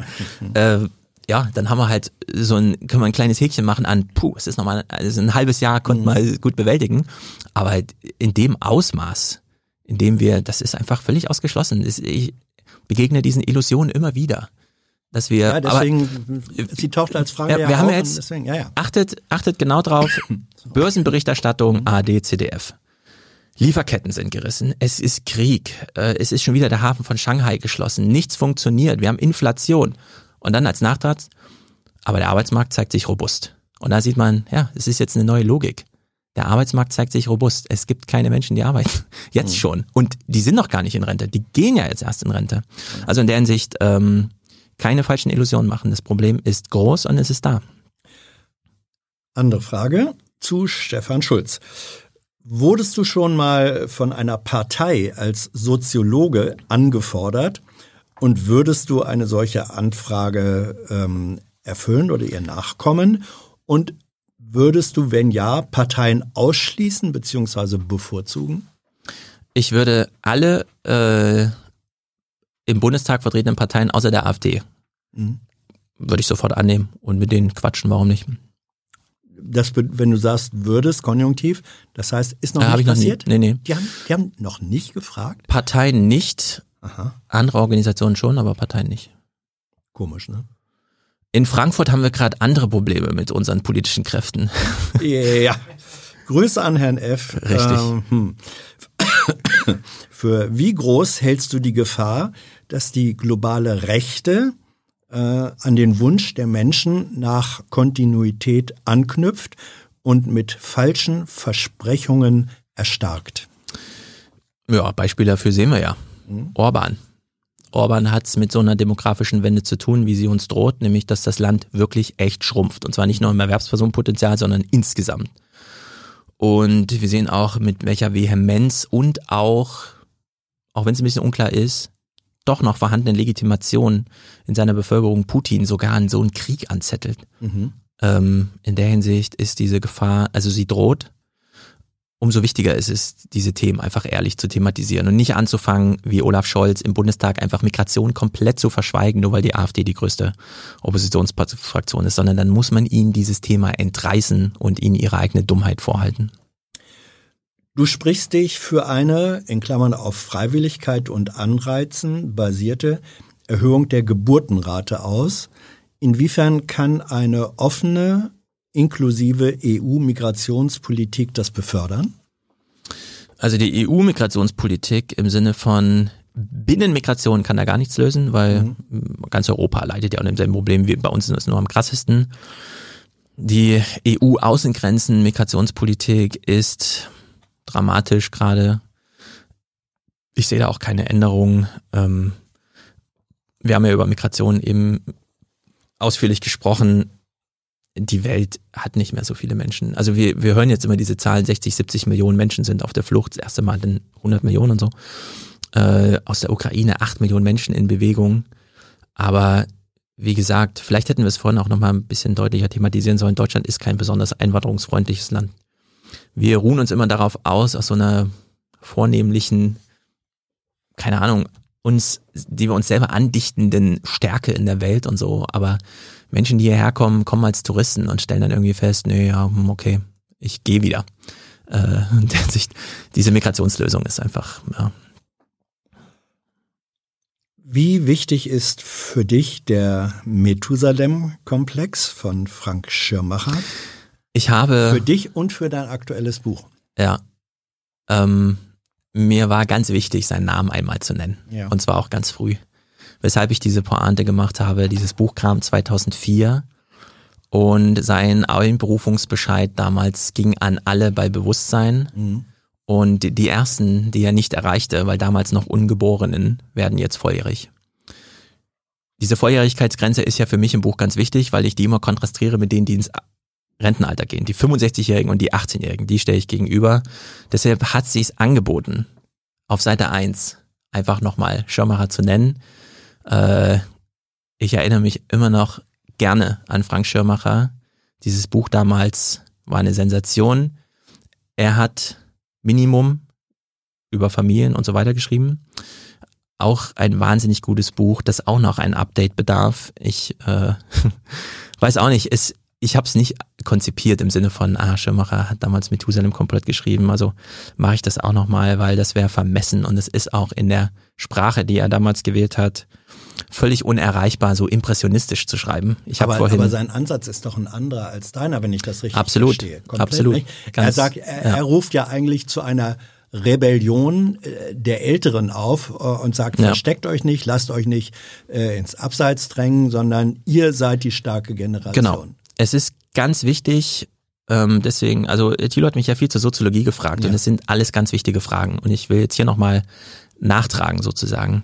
Diese Themen bedarfen, bedürfen immer einer zweigleisigen ähm, Behandlung. Zum einen muss Zahlen, Daten, Fakten alles klar sein, wo man auch mit wissenschaftlichem Anspruch zumindest die Puzzleteile mal zusammensetzt.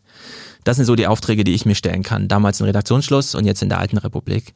Dann, und deswegen habe ich vorhin dieses Buch von Michael Friedmann, was mich wirklich tief beeindruckt, nochmal genannt, weil das genau diese Frage des kommenden Wirs auch beschäftigt. Also er hat aus seiner Ich-Perspektive, ich komme als Fremder in dieses Land und so weiter. Und im Kontrast dazu beschreibt er aber immer dieses Wir, die anderen. Was ist das eigentlich? Und ich gehöre ja zu diesem Wir. Ich sehe ja nun wirklich mit 1,90 und so, ich bin, ich bin ja genau dieser, zu dem man ankommt, wenn man als Fremder nach Deutschland kommt. Weshalb es mein Auftrag ist und auch vieler, sich mit diesen Geschichten zu beschäftigen. Und Frank Schirmacher konnte, so wie Michael Friedmann, so eine Sprache gefunden hat, um manche Themen dann doch auf eine Art und Weise wirklich fürs limbische System und nicht fürs rational arbeitende, ach so, sollte man mal ein politisches Programm entwerfen. Also, dass man wirklich versteht, was das Problem ist.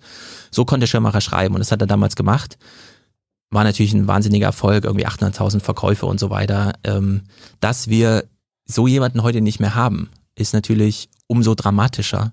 Gerade mit diesem Verweis auf Methusalem-Komplott, vielleicht ist es wirklich auch äh, dadurch ganz gut, nochmal dran zu erinnern, ja, dass es dieses Buch gibt und dass man sich nochmal mit den ein oder anderen Gemütszustanden, Herausforderungen und auch mit dieser ganz individuellen, eigenen persönlichen Versöhnung mit dem Alter und so beschäftigt. Mir schwirrt im Hinterkopf so ein etwas jüngerer Auftritt jetzt von Peter Sloterdijk. Äh, äh, er ist 75, mhm. geht mit Florian Schröder auf die Bühne und entschuldigt sich erstmal, dass er noch da ist, weil er mit 75 Jahren ja nun seine biologischen und sonstigen Funktionen weit überlebt hat, aber immer noch die Gesellschaft drangsaliert. Und da würde ich dann sagen, ja, und du bist nicht der Einzige, sondern du bildest, bildest sogar die politische Mehrheit. Ja, und mit diesen Problemen sollten wir uns eigentlich mal befassen, aber da fehlt mir die Sprache für, ja. Und da bräuchte man eigentlich Schirmacher er wäre jetzt auch im richtigen Alter, um da nochmal richtig, aber es ist, wie es ist. Zu deinem Buch. Ursprünglich wolltest du dein Buch ohne Verlag veröffentlichen, so hattest du angekündigt, mhm. wegen schlechter Erfahrungen zuvor. Warum nun doch in einem großen Verlag? Also die schlechten Erfahrungen zuvor will ich nicht teilen. Hansa war ein toller Verlag, der hat mich ja. damals super betreut und wir haben das Buch sehr gut gemeinsam gemacht. Ähm, hat ja auch dann seine Preise bekommen und so weiter. Diesmal wollte ich es all selber machen. Ich habe es ja vorhin schon beschrieben. Es ist äh, Bücherschreiben ist für mich Hobby. Mhm. Während ich viele Sachen beruflich mache, wo ich so ein bisschen denke, ja, das ist schon ganz wichtig, damit auch äh, die Familie und so gut ernährt ist. Hier wäre es dann doch entscheidend, mh, hm, ja, ja, und beim Bücherschreiben, deswegen lag es ja auch so lange als ähm, ich ging halt drei Jahre schwanger, so mit dieser Idee, das Buch zu schreiben, wollte es auf eigene Faust machen. Dann habe ich aber eine Mail von meinem Agenten bekommen, hast du eine Buchidee? Und ich so, ja, ich habe eine Buchidee. Ich will es dir nicht verschweigen. Zufällig liegt hier eine Idee ja, rum. Mhm. Es, es lag eine Idee rum und ich habe dann acht Seiten geschrieben. Und äh, das kam bei Hoffmann und Kampe so gut an, mhm. äh, dass es gar keinen Weg drumherum gab, äh, sondern die wollten es einfach machen. Und da habe ich gesagt, klar mache ich's. Und dann haben wir es halt einfach gemacht. Ist ja auch ein renommierter Verlag. Heinrich Heine hat da veröffentlicht, ne? War das nicht so? Ja. Äh, derzeit bin ja. ich ja mit Fukuyama und so ja. und Nawalny. Äh, da sind meine Verlagskollegen jetzt. Mhm. Welches Buch würdest du empfehlen als ersten Zugang zu Niklas Luhmann und seiner Theorie? Ich habe vorhin Funktionen und Folgen formaler Funkt äh, Organisation als sehr gutes Lehrbuch. Das stimmt. Es kostet leider 70 Euro oder so. Mhm. Ich empfehle gerade jetzt in diesen aufregenden Zeiten, wo wir die ein oder andere Diskussion haben, natürlich die Realität der Massenmedien, weil das auch ein gesprochener Vortrag ist, der aufgeschrieben wurde. Und bitte seid nicht übermütig und lest nicht soziale Systeme, wie oft ich das schon gehört habe, dass Leute einfach 84 lesen und denken, ey, nee, lest einfach Realität der Massenmedien. Mhm. Äh, die vorletzte Frage. Wenn deine Auffassung von Soziologie äh, ohne den Menschen. Habe ich mich ja reingeritten. Ja, ja, ja. Ohne den Menschen als Individuum und als äh, Gesellschaft, als handelndes gesellschaftliches Subjekt auskommt. Wie stehst du dann zu der soziologischen Schule, die den Namen deines derzeitigen Lebensortes trägt, Frankfurt? Die Frankfurter Schule. Die Frankfurter Schule ist eine ganz wertvolle Soziologie die allerdings nicht ohne den Holocaust denkbar ist, mhm. meiner Meinung nach. Ich weiß, äh, es ist alles viel breiter gefächert und man findet da tausend Zugänge, aber ich denke, die Vehemenz, mit der da normativ argumentiert wird, ist begründet. Und zwar gut begründet. Äh, das Urteil ist richtig. Äh, der Holocaust muss auch so aufgearbeitet werden. Aber es gibt blinde Flecken die man sich durch sowas auch gibt. Und ich bin tief beeindruckt davon, wie Niklas Luhmann es schaffte. Ich habe ja vorhin beschrieben, ja, ja. so solcher Situation heraus. Und äh, trotzdem sich sein ganzes Leben zu widmen, 40 Bücher, 40 Monographien zu schreiben und einfach über der geschlossenen Wolkendecke die unter einem liegende Gesellschaft zu beschreiben und sich nicht verunsichern zu lassen von irgendwelchen tagespolitischen und Dummheiten hier und das da. Wir haben gerade Diskussionen darüber, wie weit darf denn Twitter hier mitregieren und so. Ja, also Brecht und Welzer haben sie jetzt gerade erst wieder auf den Punkt gebracht und es fehlt da so viel Intelligenz. weil einfach das Publikum es auch nicht mehr verstehen würde. Ja, man macht jetzt immer den Vorwurf, Brecht und äh, äh, Welzhame hätten ja nicht ordentlich gearbeitet und hier und es ist ja auch wissenschaftlich alles so ein bisschen und alles überstürzt. Ja, sie wollten halt auch gelesen werden. Sie haben für ein Publikum geschrieben, dass man gar nicht mehr groß mit komplizierterem belästigen darf. Und darunter leiden wir alle, weshalb wir diese Niklas Luhmannsche Systemtheorie, obwohl er 97 gestorben ist und wir schon ja nicht mehr in dieser modernen Gesellschaft leben, die er damals beschrieb. Wir dürfen es nicht vergessen, was in diesen Büchern steht und müssen es uns wirklich äh, bei Bewusstsein halten. Und deswegen ist das für mich auch ein ganz großer Auftrag, äh, meine eigenen Texte, also vor allem die geschriebenen Texte, manche auch gesprochen, aber vor allem die geschriebenen Texte, da immer wieder zu fundieren mhm. und einfach das ernst zu nehmen. Ähm, ich mache hier einen persönlichen Einschub. Äh, du weißt, äh, ich habe auch Soziologie äh, studiert, mhm. auch ein bisschen länger, aus einer anderen Schule kommend, die sozusagen eine Schnittmenge zwischen Nachfolge der Frankfurter Schule auf der einen Seite und Prozesssoziologie auf der anderen Seite eigentlich darstellt.